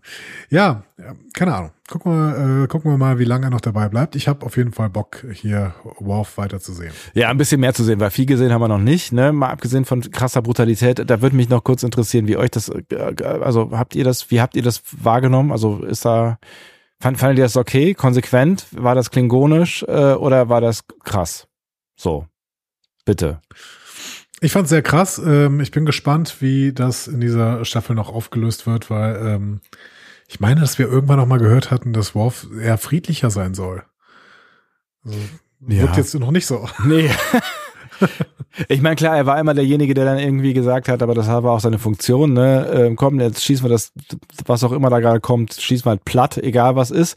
Ähm, aber ja, ich habe ihn jetzt auch nicht als den, den Schlechter äh, schlechthin äh, ah, vor Augen. So. Hm. Ja, außer in irgendwelchen Holodeck-Programmen auf DS9, wo er geübt hat für seine Hochzeit. oder Ja, was. ja, ja, klar. Aber das ist ja was ganz anderes für seine Hochzeit, ja. Gucken wir, gucken wir noch ein bisschen. Ähm, Ja, komm, wir, wir gucken die Charakter- Serie noch ein bisschen, ist okay. Vielleicht macht er noch eine Charakterentwicklung in dieser Staffel durch. Wer weiß, wer Ja. weiß. Ne? Vielleicht hat er ja auch eine äh, durchgemacht, von der wir noch nichts ahnen. Ja, ne? So, jetzt kommt eine Szene, die ich seltsam finde. Also, Riker und Picard kommen jetzt nochmal zu Shaw, um mit ihm zu besprechen, ob es nicht einen anderen Plan als Auslieferung gibt. ja. Und ich frage mich, was dieser Plan sein soll. Also ich kann schon verstehen, dass sie das verhindern wollen, aber sie tun so, als würde Shaw das nicht auch wollen. So, Ja, ja, ja, klar. so. jetzt wieder Shaws Reaktion ist wieder dämlich. Der sagte, ja, wer weiß, ob das überhaupt der Sohn von Beverly, Beverly ist, ob das überhaupt eine Rolle spielen würde. So, das ist völlig egal. Ja, aber es Wer- spielt ja wer das ist. offensichtlich eine, eine Rolle, wessen Sohn es ist, weil äh, Ja, gut, das Ja. sehen wir später. Ja. Aber, aber die Argumentation ist Quatsch. So, aber die gesamte Konversation ist auch sinnlos. Picard und Riker haben doch gar keinen Gegenvorschlag. Und Shaw kontert mit unsinnigen Kontern. Also es hat ja sich absolut nichts geändert zu dieser Zeit, weil äh, Picard hat ja auch nichts erreicht, als er dabei Nee. äh, bei, bei äh, Crusher in der Zelle war. ja. Also, Ja, ich, ich habe Komisch. keine Ahnung, ich verstehe, ich habe es auch nicht so richtig verstanden. Ich weiß auch nicht genau, worum es geht. Also, also, ne, also dieses Gespräch, diese, diese Szene ist tatsächlich irgendwie überflüssig. Und genau, also genauso wie dieses Gespräch mit Picard vorher und eigentlich auch das Gespräch mit Picard nachher. Also das hat natürlich irgendein, irgendein das, ne, das bringt uns als ZuschauerInnen so ein bisschen weiter vorwärts, was Jake angeht. Äh, Jack, Jake, Jack, Jack. Jack. Nicht Jack. Jake. Jake. Ähm, was Jack angeht, ähm, aber jetzt hier in der in der Storyline hat es eigentlich irgendwie kein hat es alles irgendwie keine richtige Bewandtnis. Also ich verstehe nicht genau, wo, ne, worum es da geht, außer dass sich da zwei Leute kennenlernen. Also als ob es einen Unterschied machen würde, ob der jetzt gut oder böse ist, so, ne? Oder ob das jetzt ein Verbrecher ist oder keiner. So. Oder würden die dann sagen, okay, hey, das ist ein Bad Guy, den opfern wir, opfern wir lieber als So, äh, weißt du, also Das kann ja schon sein, aber ich meine. äh, Nee, aber ich meine, sie haben ja vorher schon klar gemacht, dass es eigentlich der richtige, also hat Riker irgendwann gesagt, dass es eigentlich der richtige Weg ist, dass er vom Gericht kommt. Also egal wie bad Ja. dieser Typ ist, der Star Trek Way, also der, der Starfleet Way wäre eigentlich zu sagen, okay, wir nehmen dich jetzt mit. Rechtsstaatlichkeit. Genau. Ja. Und äh, stellen dich vor ein ordentliches Gericht und liefern dich eben nicht aus. So. Also deswegen äh, können wir an, einem, an dem Punkt halt aufhören zu diskutieren. Ne? Ja, jetzt kannst du irgendwie sagen, das ist filmische Redundanz, dass uns das hier nochmal gezeigt wird. Ne? Wir brauchen Redundanz in Filmen, damit uns Sachen klar wird oder sowas. Ja. Äh, klar werden. Wobei ich nicht weiß, was uns hier nochmal klar werden sollte. Also im Endeffekt. Wir lernen ihn äh, besser kennen, das ist alles. Ja. Shaw meinst du, oder was? Nee, äh, Jack. Also wir kriegen ein bisschen, ein bisschen In dem Gespräch vorher, ja, okay. Genau. Aber ich meine jetzt in dieser Szene hier. Ach so, der- die- ja, nee. Riker und Pic- Picard haben einen Punkt, Shaw hat einen Punkt. Ja. So, Shaw reagiert nochmal drüber, haben wir auch schon gesehen. Also es ist reine Redundanz. Ich sehe nicht, was hier nochmal äh, neu ist, weil die haben weiterhin keinen Gegenvorschlag. Die sagen ja nur, können wir nicht was anderes machen? Ja. ja. Und Shaw sagt, ja, nee. Was denn? Ja. So. Ja. Also das, das war sehr, sehr seltsam. Gut, war auch nur eine Szene von, keine Ahnung, 30 Sekunden oder sowas. Wenn überhaupt, genau, ja, ja. I don't know. Wir sehen dann, wie Jack sich aus seiner Brick äh, äh, raustrickst. Übrigens, Jack, nicht Jake. Jake ist der Sohn von Cisco. Jack ist der. Ja, ich finde, ich finde es sehr, ich finde es ein bisschen anstrengend. ja, ein, ein aber anderer ja. Captain's Son. ja. Ähm, so, also. Jack kennt die Starfleet-Regel, dass man ihm äh, die Kraft des Kraftfeldes mitteilen muss, das die Brick umgibt. What the fuck? Ja, keine Ahnung, damit Ja. er sich nicht verletzen kann. Sagt er ja auch. Ja. Ja, und als er das weiß, kann er mit seinem Techno-Armband, das man ihm natürlich nicht vor dem Sperren in die Brick abgenommen hat, Natürlich nicht. das, das Kraftfeld außer Kraft setzen und entfliehen. Warum sind hier alle so dämlich? So dämlich, so dämlich. So unfassbar dämlich, ja. Also warum sperren die den denn ein und nehmen ihm seine Waffen im Endeffekt nicht ab? Das Armband ist hier eine Waffe. Und das wird, ne, dadurch suchen ihn einfach mal irgendwie so, Ja. ja, keine Ahnung. Naja. Es sind halt, die machen das alles zum ersten Mal, es sind halt keine Profis. Es ist ein Wissenschaftsschiff. Kann ja froh sein, dass es überhaupt eine Brick hat. Stimmt. So, Riker läuft jetzt auf die Krankenstation. Dort hat man mittlerweile die Blutung von Beverly gestoppt und, und sie ist sie ist schwer sediert. Riker ist das egal, er weckt sie auf. Ja. Gut, will irgendwas klar machen. Dann, ähm, äh, Picard diskutiert im dunklen Bereitschaftsraum mit Shaw. Warum ist es im Bereitschaftsraum so dunkel? Also, auf der Brücke kann ich es noch verstehen. Da Ja. hat man offensichtlich ein Fenster, auch wenn man das von außen nicht sieht, aber whatever, da ist es ein ähm, Fenster. Da kann ich verstehen, dass es, dass man es dunkel hält, um draußen mehr zu sehen. Aber im Bereitschaftsraum? Ja, weiß ich auch nicht so ganz. Es ist, super dunkel. ist. Energiesparen vielleicht. Das ist so, Energiesparen. ja. Okay. Ja. Energiesparen. Ach, was weiß ist, ich. Ist auch ja. nicht was, ist, Ja. ist auch nicht was, worüber ich mich sehr aufrege oder sowas, Ja. aber ich finde es irgendwie komisch, wie dunkel es da im Bereitschaftsraum war. Also so dunkel habe ich es nicht gerne irgendwie, wenn ich mit irgendwem. Ich glaube, es sollte nur Atmosphäre. Intimität, Atmosphäre. Das ist, das. Picard möchte, dass man Verhandlungen mit Vedic aufnimmt. Ähm, Verhandlungen mit jemandem, der keine Verhandlungen möchte. Ich weiß auch nicht, warum mich das gerade erinnert. Ja. ja. Ist schon Luc Picard, die Sarah Wagenknecht von. Nein, egal. So. egal. So, streich das, streich Ah, das, ja, ja, streich ja. das. Das, ah. Ähm, ist immer noch sehr amüsiert, weil sie alle Fäden in der Hand hält. Ähm, sie ruft dann nämlich ne? und äh, meldet sich rauchend ne? ja. und erklärt nochmal, woher der Name Shrike kommt. Mhm. Berichtet von der chirurgisch präzisen Jagdart des Würgersperlings. Wow. Ich bin beeindruckt. Sie Also macht mir Angst mit einem Sperling. Aber hier auch nochmal wirklich, also Ja. Comic-Bösewicht ohne Ende. Ja. Es ist eine ordentliche Kriegsrede, die Vedic hier hält. Ne? Ja. Und ähm, auch wirklich eine, eine Rede, die schon fast ikonisch eingehen könnte in, äh, ja, in die Comichaftigkeit des Charakters, aber auch in, es, es macht schon Spaß, ihr zuzugucken. Total. Ne? Amanda Plummer macht das hier auch wirklich gut. Ja. Ne? Ja, absolut. So. Bei aller, bei allem Rätselhaften, was ich finde, wenn man sie ankündigt mit einer der größten Weltstars aller Zeiten so und äh, dann kommt Amanda Plummer, ich finde, dass sie es hier richtig, richtig gut macht. So, Ja, absolut, Und, ja. Äh, das muss man auch wirklich an der Stelle erwähnen. Und Shaw kommentiert dann auch, als sie fertig ist, spöttisch gegenüber Picard. Ja, das hat's ja jetzt gebracht. Das war jetzt Standing Up. Du wolltest ja wirklich mal Verhandlungen starten, so Ja. aufstehen dagegen über und das hast du jetzt aber richtig, also Ja. Respekt. So, ne? Ja. Also, also, ne, er hat weder die Lage verbessert, eigentlich hat er die Lage verschlechtert. Ne? Also eigentlich hat sie auch klar gemacht, je länger dieser Bums hier dauert, desto, desto beschissener sieht's für euch aus, Freunde. So, ja, ja wie, eigentlich ja. nicht verändert, weil, ja. weil Vedic hat die ganze Zeit alle Fäden in der Hand. Ja. Ne? ja. Shaw will auf jeden Fall Crusher jetzt endgültig ausliefern. Da bekommt er die Nachricht, dass es in der Brick einen Ausbruch gab. Und sofort ordnet er natürlich einen Lockdown an, ja. setzt das Schiff, einschließlich Seven, die sich trotz ihrer Suspendierung dann wieder ein Team zusammenstellt, äh, in Alarmbereitschaft. Mhm. So. Und Seven ist es dann auch, die Crusher im Transporterraum findet. Er will sich ausliefern. Na, Gott sei Dank ist es Seven, dann ist die auch wieder rehabilitiert. Ja.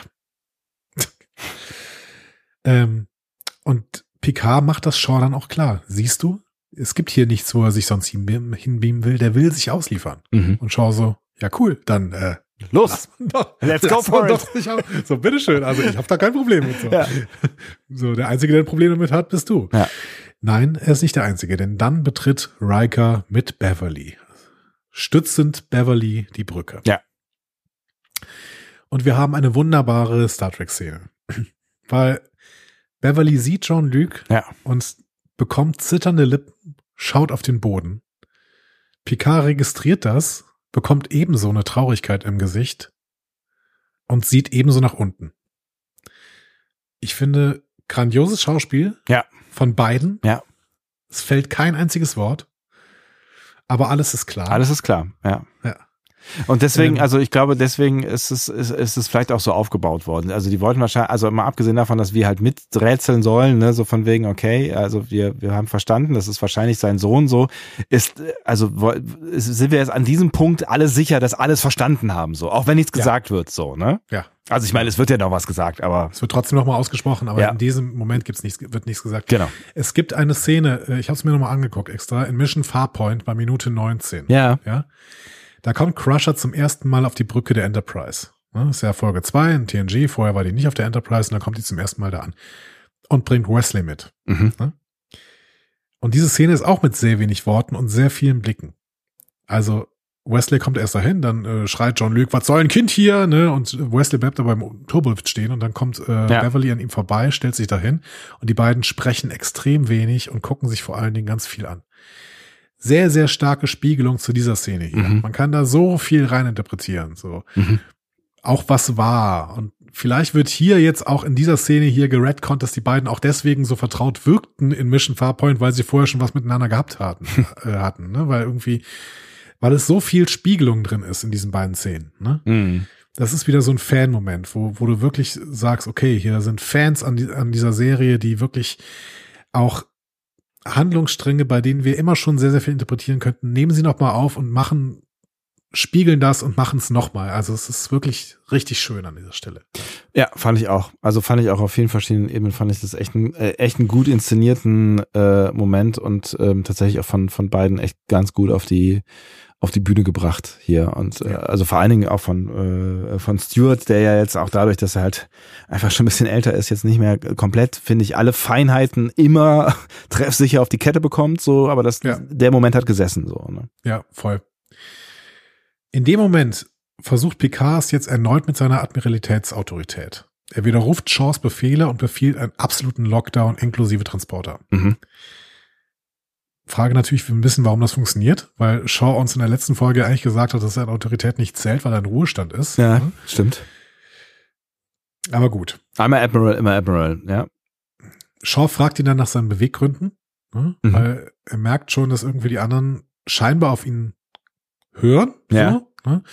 Und Picard begründet es dann damit, dass Jack sein Sohn sei. Ach, guck. Ach, guck. So, also hier haben wir den großen Reveal, der ja. für mich halt kein Reveal mehr äh, ist, ja. aber äh, du sagst ja, vielleicht ist es einfach so inszeniert, damit dieser Moment zwischen Beverly und John Luke gut funktioniert. Mhm. Das kann schon wirklich sein. Ne?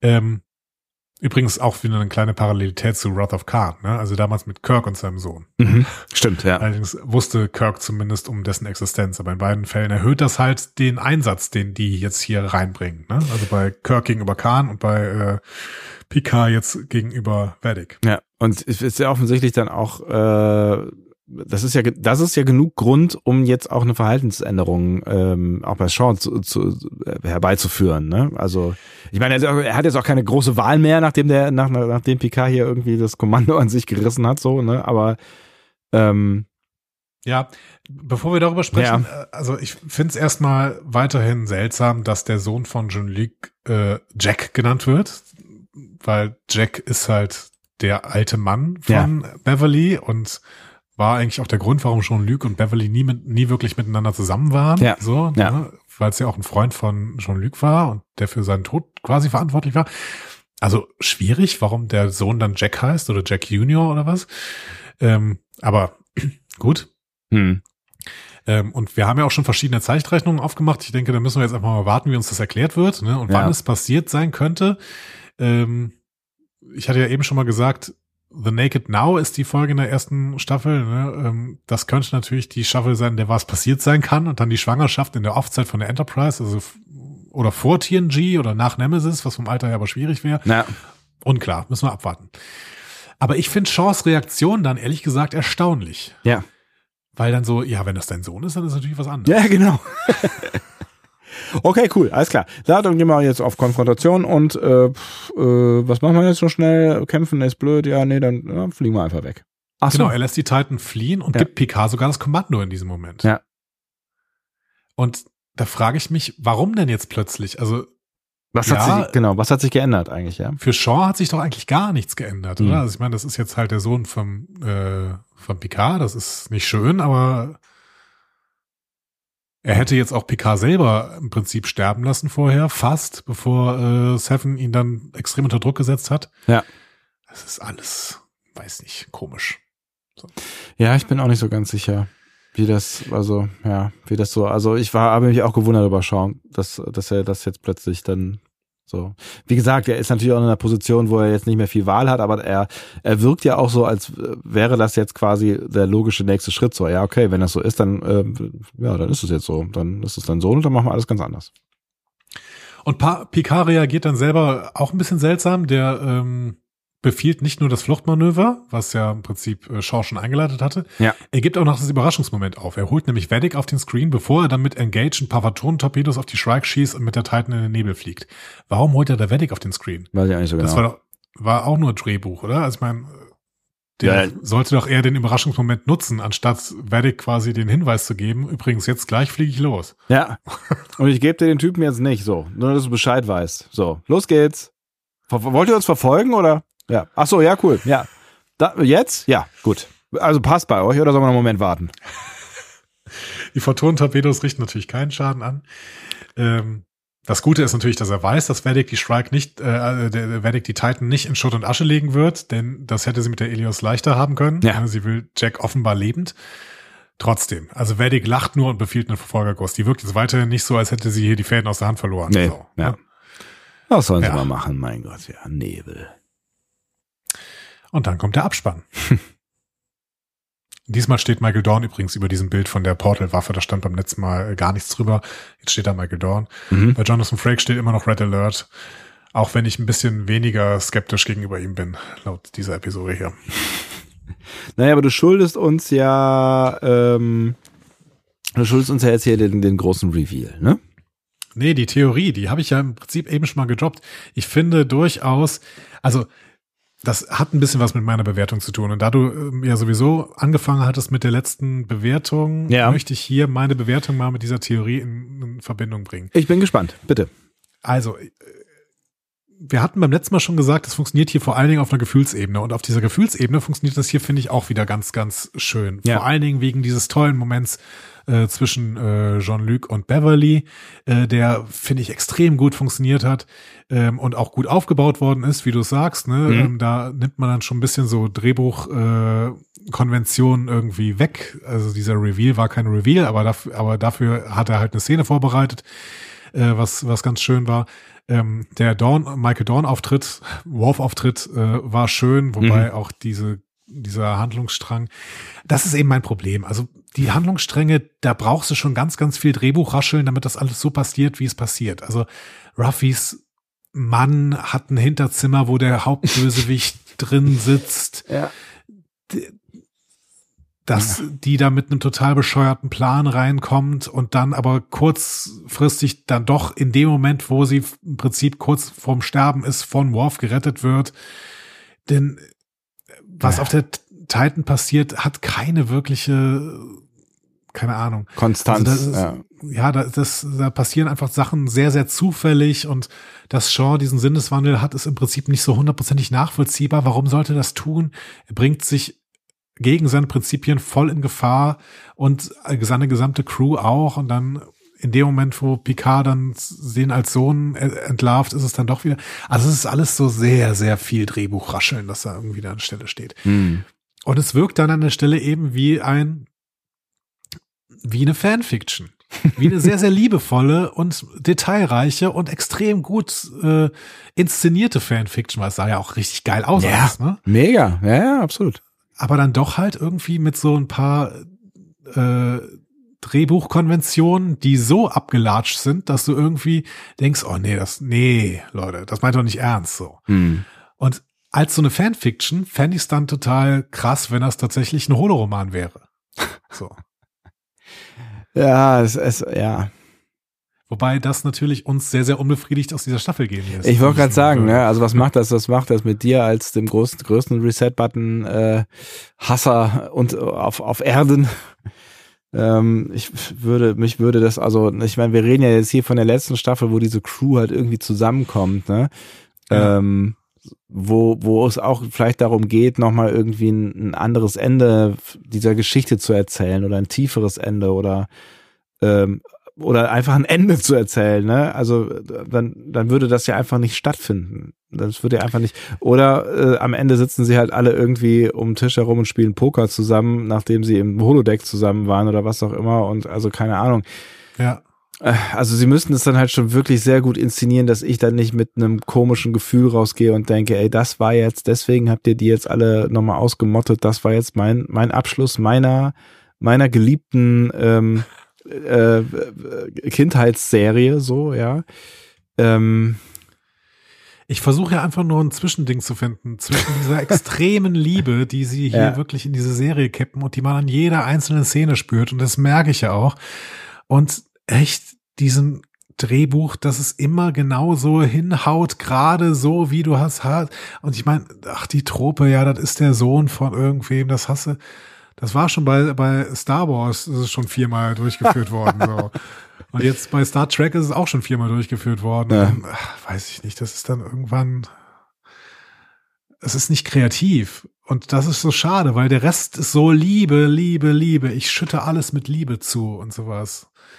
Und es ist, ja, es ist, es ist halt insofern ein bisschen schade, also ähm, um das vielleicht kurz äh, äh, hier noch äh, offiziell anzufügen, also meine Gefühlswelt sieht da sehr ähnlich aus. Also ich bin immer noch sehr aufgekratzt darüber, dass diese ganzen äh, Menschen hier wieder immer meine, diese ganzen Figuren über meine, meine, meinen Screen hüpfen, ja. Also das Ja. ist, äh, das macht das macht emotional immer noch sehr viel mit mir und ich gucke Ja, wirklich mach, gucke wirklich gerne zu und und äh, finde jetzt auch dass das ist alles nicht nicht Müll. Also ich habe natürlich auch viel Spaß gehabt und und so bei dieser Folge aber habe halt auch irgendwie Probleme bei dieser Story so ne? das ist so also nach, nachdem ich nach dieser ersten Folge wie wie es immer so ist wieder sehr sehr euphorisch gewesen bin hat mich das jetzt wieder so ein bisschen zurück auf die Erde geholt. Und ja ich bin immer noch emotional involviert aber ich habe halt äh, oder ne, habe halt das, das, die Befürchtung, dass genau das passiert, was jetzt die letzten zwei Staffeln passiert ist, nämlich, dass das Drehbuch irgendwie nicht hinterherkommt oder nicht.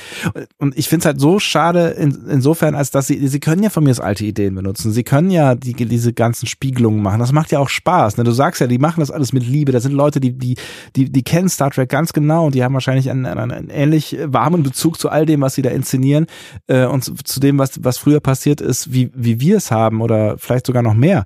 Ähm, und sie haben uns bei Stranger Worlds gezeigt, wie es funktionieren kann. Ja, also da, da haben sie ja nichts neu erfunden. Sie haben die alten Ja, Geschichten ja. neu interpretiert. So und das, das war hervorragend. Das haben sie wirklich hervorragend gemacht. Also bis Hast auf du ein dir jetzt paar. Nein gesagt? Strange Worlds meintest du. ne? Habe ich, hab ich dir jetzt Nein gesagt? Ich meine Stranger Worlds, genau. Okay. Ähm, das, ne, da- das zeigt ja, dass sie, dass sie, dass sie das durchaus ne, ab, ab, mit ein paar Abzügen in der B-Note durchaus richtig gut können. So. Und jetzt habe ich ein bisschen Angst davor, dass sie es hier halt nicht hinbekommen. So, ja, von mir aus, dann kann es mal ein bisschen platter werden, dann ist das hier ein bisschen Kinofilm, dann kann es ja auch mal so ein bisschen irgendwie genau das passieren, was halt irgendwie passieren muss, weil vielleicht haben wir auch nicht genug Zeit, um diese große Geschichte, welche auch äh, sie immer sein mag, in aller Detailfülle zu erzählen oder so, aber ich hoffe tatsächlich, dass, dass sie in den nächsten Folgen ähm, die die Plotholes oder das Drehbuchrascheln äh, ein bisschen runterdrehen können, dass es so ein bisschen leiser wird, damit ich mich mehr auf diese Emotion konzentrieren kann, die mir großen Spaß macht, ja. So, aber ja, und, ja, ja, und ja. wir haben auch so vieles noch nicht erwähnt, was da wirklich auch noch an Liebe drin ist. Ja. Ne? Also keine Ahnung, Jack Crusher, dass der, ähm, ich weiß nicht, ob das der Schauspieler ist, der so gecastet worden ist, wie auch immer. Er spricht mit englischem Akzent, Ja. äh, also sehr britisch und verwendet aber gegen, äh, gelegentlich so französische äh, Sätze. Das haben wir ja in diesem Rückblick gesehen, wo er da sagt, oh, mon ami. Ne? ja, ja, ja. So. Mhm. Das ist auch, äh, keine Ahnung, so, das ist auch so Picard-mäßig irgendwie, ne? Also das ist schon, sie haben uns da halt die ganze Zeit irgendwie hingeführt, auch sehr, sehr offensichtlich hingeführt, aber halt auch mit sehr, sehr viel Liebe im Detail hingeführt und sowas, ja. Ah, Ja, keine Ahnung. Und es macht, es macht, es macht ja schon auch äh, Spaß, diesen Leuten zu, Fall, zu, äh, zuzugucken. Ne? Also da, ne, Amanda Plummer haben wir hinreichend drüber gesprochen. Also die, die ist, die ist toll gecastet, so, ne? Ähm, so und äh, äh, wie heißt, wie heißt der Jack Crusher Darsteller noch gleich? Ed, Ed Speliers. Ja, genau. Ähm, Ed, Ed Speliers äh, auch ein echt guter Schauspieler. Also das macht auch echt Ja. Bock, so dem, dem, dem zuzuschauen. Und was Stewart hier macht, ist toll. Ich gucke tatsächlich Jonathan Frakes sehr gerne zu. Ich habe es beim letzten Mal schon, äh, schon gesagt. Äh, der, ne, ich finde, ich finde, der macht ja echt einen soliden Job, so, ne, dafür, dass er auch selber immer gesagt hat, ich krieg's irgendwie nicht auf die Kette mit dem Schauspieler. Das, das macht, das macht er, das macht er ja gut, so und ähm, ja gut von von ähm, äh, Beverly haben wir jetzt nicht so viel gesehen, ne, aber auch Gates McFadden. Aber, aber diese ne? Miniszene, die Da- sie da zeigt, ist Ja. auch großartig. Die ist wirklich, groß, ja. ja. Und es ist irgendwie cool. Es ist cool, dass sie das hier irgendwie, also auch ne, mit mit dem mit den unterschiedlichen Erfahrungen, die die alle ja auch in den letzten äh, Jahrzehnten gemacht haben. Ne? Also da gibt's ja doch durchaus ein paar Leute und Gates McFadden gehört ja dazu, die eigentlich nie mehr so viel gemacht haben im Bereich Schauspielerei so. Ne? Und dass sie sich jetzt da hinstellen und sagen, okay, komm, wir machen das jetzt nochmal, wir, wir wir probieren das jetzt nochmal und es funktioniert irgendwie so, ne? Und es atmet so ein bisschen den Geist. Das also Ja. es ist ganz viel Potenzial da und ich hoffe wirklich, dass sie es, dass sie es auf die Reihe bekommen. Und es ist, sie müssen ja gar nicht so viel machen. Ich höre gleich wieder auf zu reden. Sie müssen ja gar nicht so viel, sie müssen ja gar nicht so viel machen am Ende. So, ne? Sie, also ich bin ja, ich bin mit, mit super viel zufrieden. Und sie können in diesem ganzen alten Kram rumrühren. Vielleicht müssen sie es sogar. Das ist ja, ne? Also wir, wir wollen ja hier gerade irgendwie so ein TNG-Reprise äh, sehen. So. Aber sie, sie dürfen irgendwie die, die, die Dinge, die nicht so ganz stimmen, nicht so offensichtlich machen. Und wenn das, ne, das verzeih ich ja auch jedem Kinofilm. Ne? Also guck dir die Star Trek Kinofilme an. Ähm, da sind auch viele Löcher und Drehbuchrascheln und so drin. Wenn, wenn, wenn mir die Emotionen und alles, was da drüber steht und so, die, wenn das, wenn das ja gut genug ist, dann ist alles andere ja egal. So. Ja. Aber jetzt muss man immer wieder sagen, das war jetzt diese eine Episode, Ja. äh, bei der wir irgendwie beide offensichtlich sehr, sehr viel Drehbuchrascheln gehört haben, was uns ein bisschen gestört hat, neben all der Liebe, die hier ausgeschüttet wird. Aber wir haben auch noch acht. Das heißt, es Ja, kann uns es ist- alles auch genau. noch in, in eine andere Richtung geführt werden und das ist alles alles super.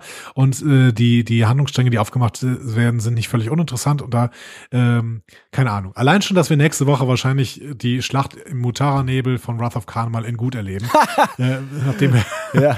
Nachdem wir sie schon bei Strange New Worlds gut erlebt haben. Aber gut, jetzt wird sie halt nochmal gut, gut gezeigt und da habe ich Bock drauf. Und mehr Ähm, Worf. Wir werden mehr Worf sehen. Ich bin mir sicher. Auch Genau. wenn ich diesen Handlungsstrang am, äh, bisher am problematischsten finde. Aber ähm, wir werden mehr Worf sehen. Ja. Yes, yes, genau. Und da freuen wir uns drauf. So, Ja. was, was sagt ihr? Freut ihr euch auch drauf? Oder habt ihr auch diese Episode schon als sehr, sehr gut empfunden? Äh, dann ähm, überzeugt uns, da habe ich total Bock drauf, überzeugt zu werden, weil ich ja auch viel Liebe hier habe. Entschuldigung, das musst du nochmal sagen, weil äh, ich, ich habe Weil ich ja auch viel, viel Liebe hier, für, weil ich ja auch viel, viel Liebe für diese TNG-Episode, ach, die, die, diese TNG-DarstellerInnen äh, und Ed Speliers und ähm, und die Details und alles. Ich habe da sehr, sehr viel Liebe für. Ich finde einfach das Drehbuch so ein bisschen. ja. Also ihr seid dran, ne? Diskussionen zu folgen findet ihr auf discoverypanel.de oder sprecht eine Nachricht auf den Discovery Panel Anrufbeantworter unter 02291 ukta uk 2. Unter der 02291 ukta uk 2 erreicht ihr uns auch per WhatsApp. Außerdem gibt's uns auch bei Instagram unter Discovery Panel, bei Twitter unter Panel Discovery und bei Facebook unter Discovery Podcast. Wir freuen uns über eure Nachrichten und über eure Kommentare. Das Jo. ist richtig. Das ist richtig. Soweit so richtig. Vor, und vor allen Dingen äh, auf, auf Sprachnachrichten. Ich danke nochmal auf die, über die, äh, ich danke nochmal für die Sprachnachricht von äh, Instagram.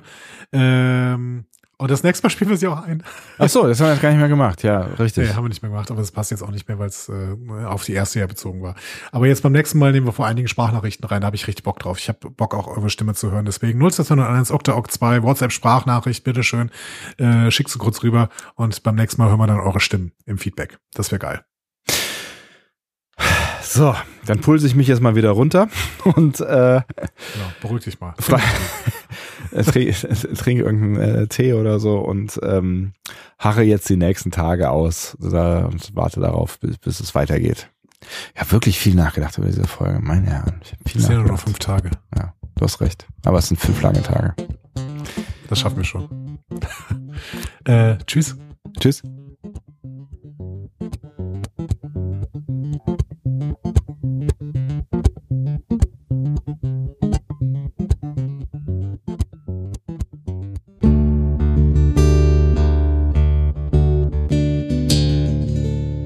Mehr Star Trek Podcasts findet ihr auf discoverypanel.de. Discovery Panel. Discover Star Trek.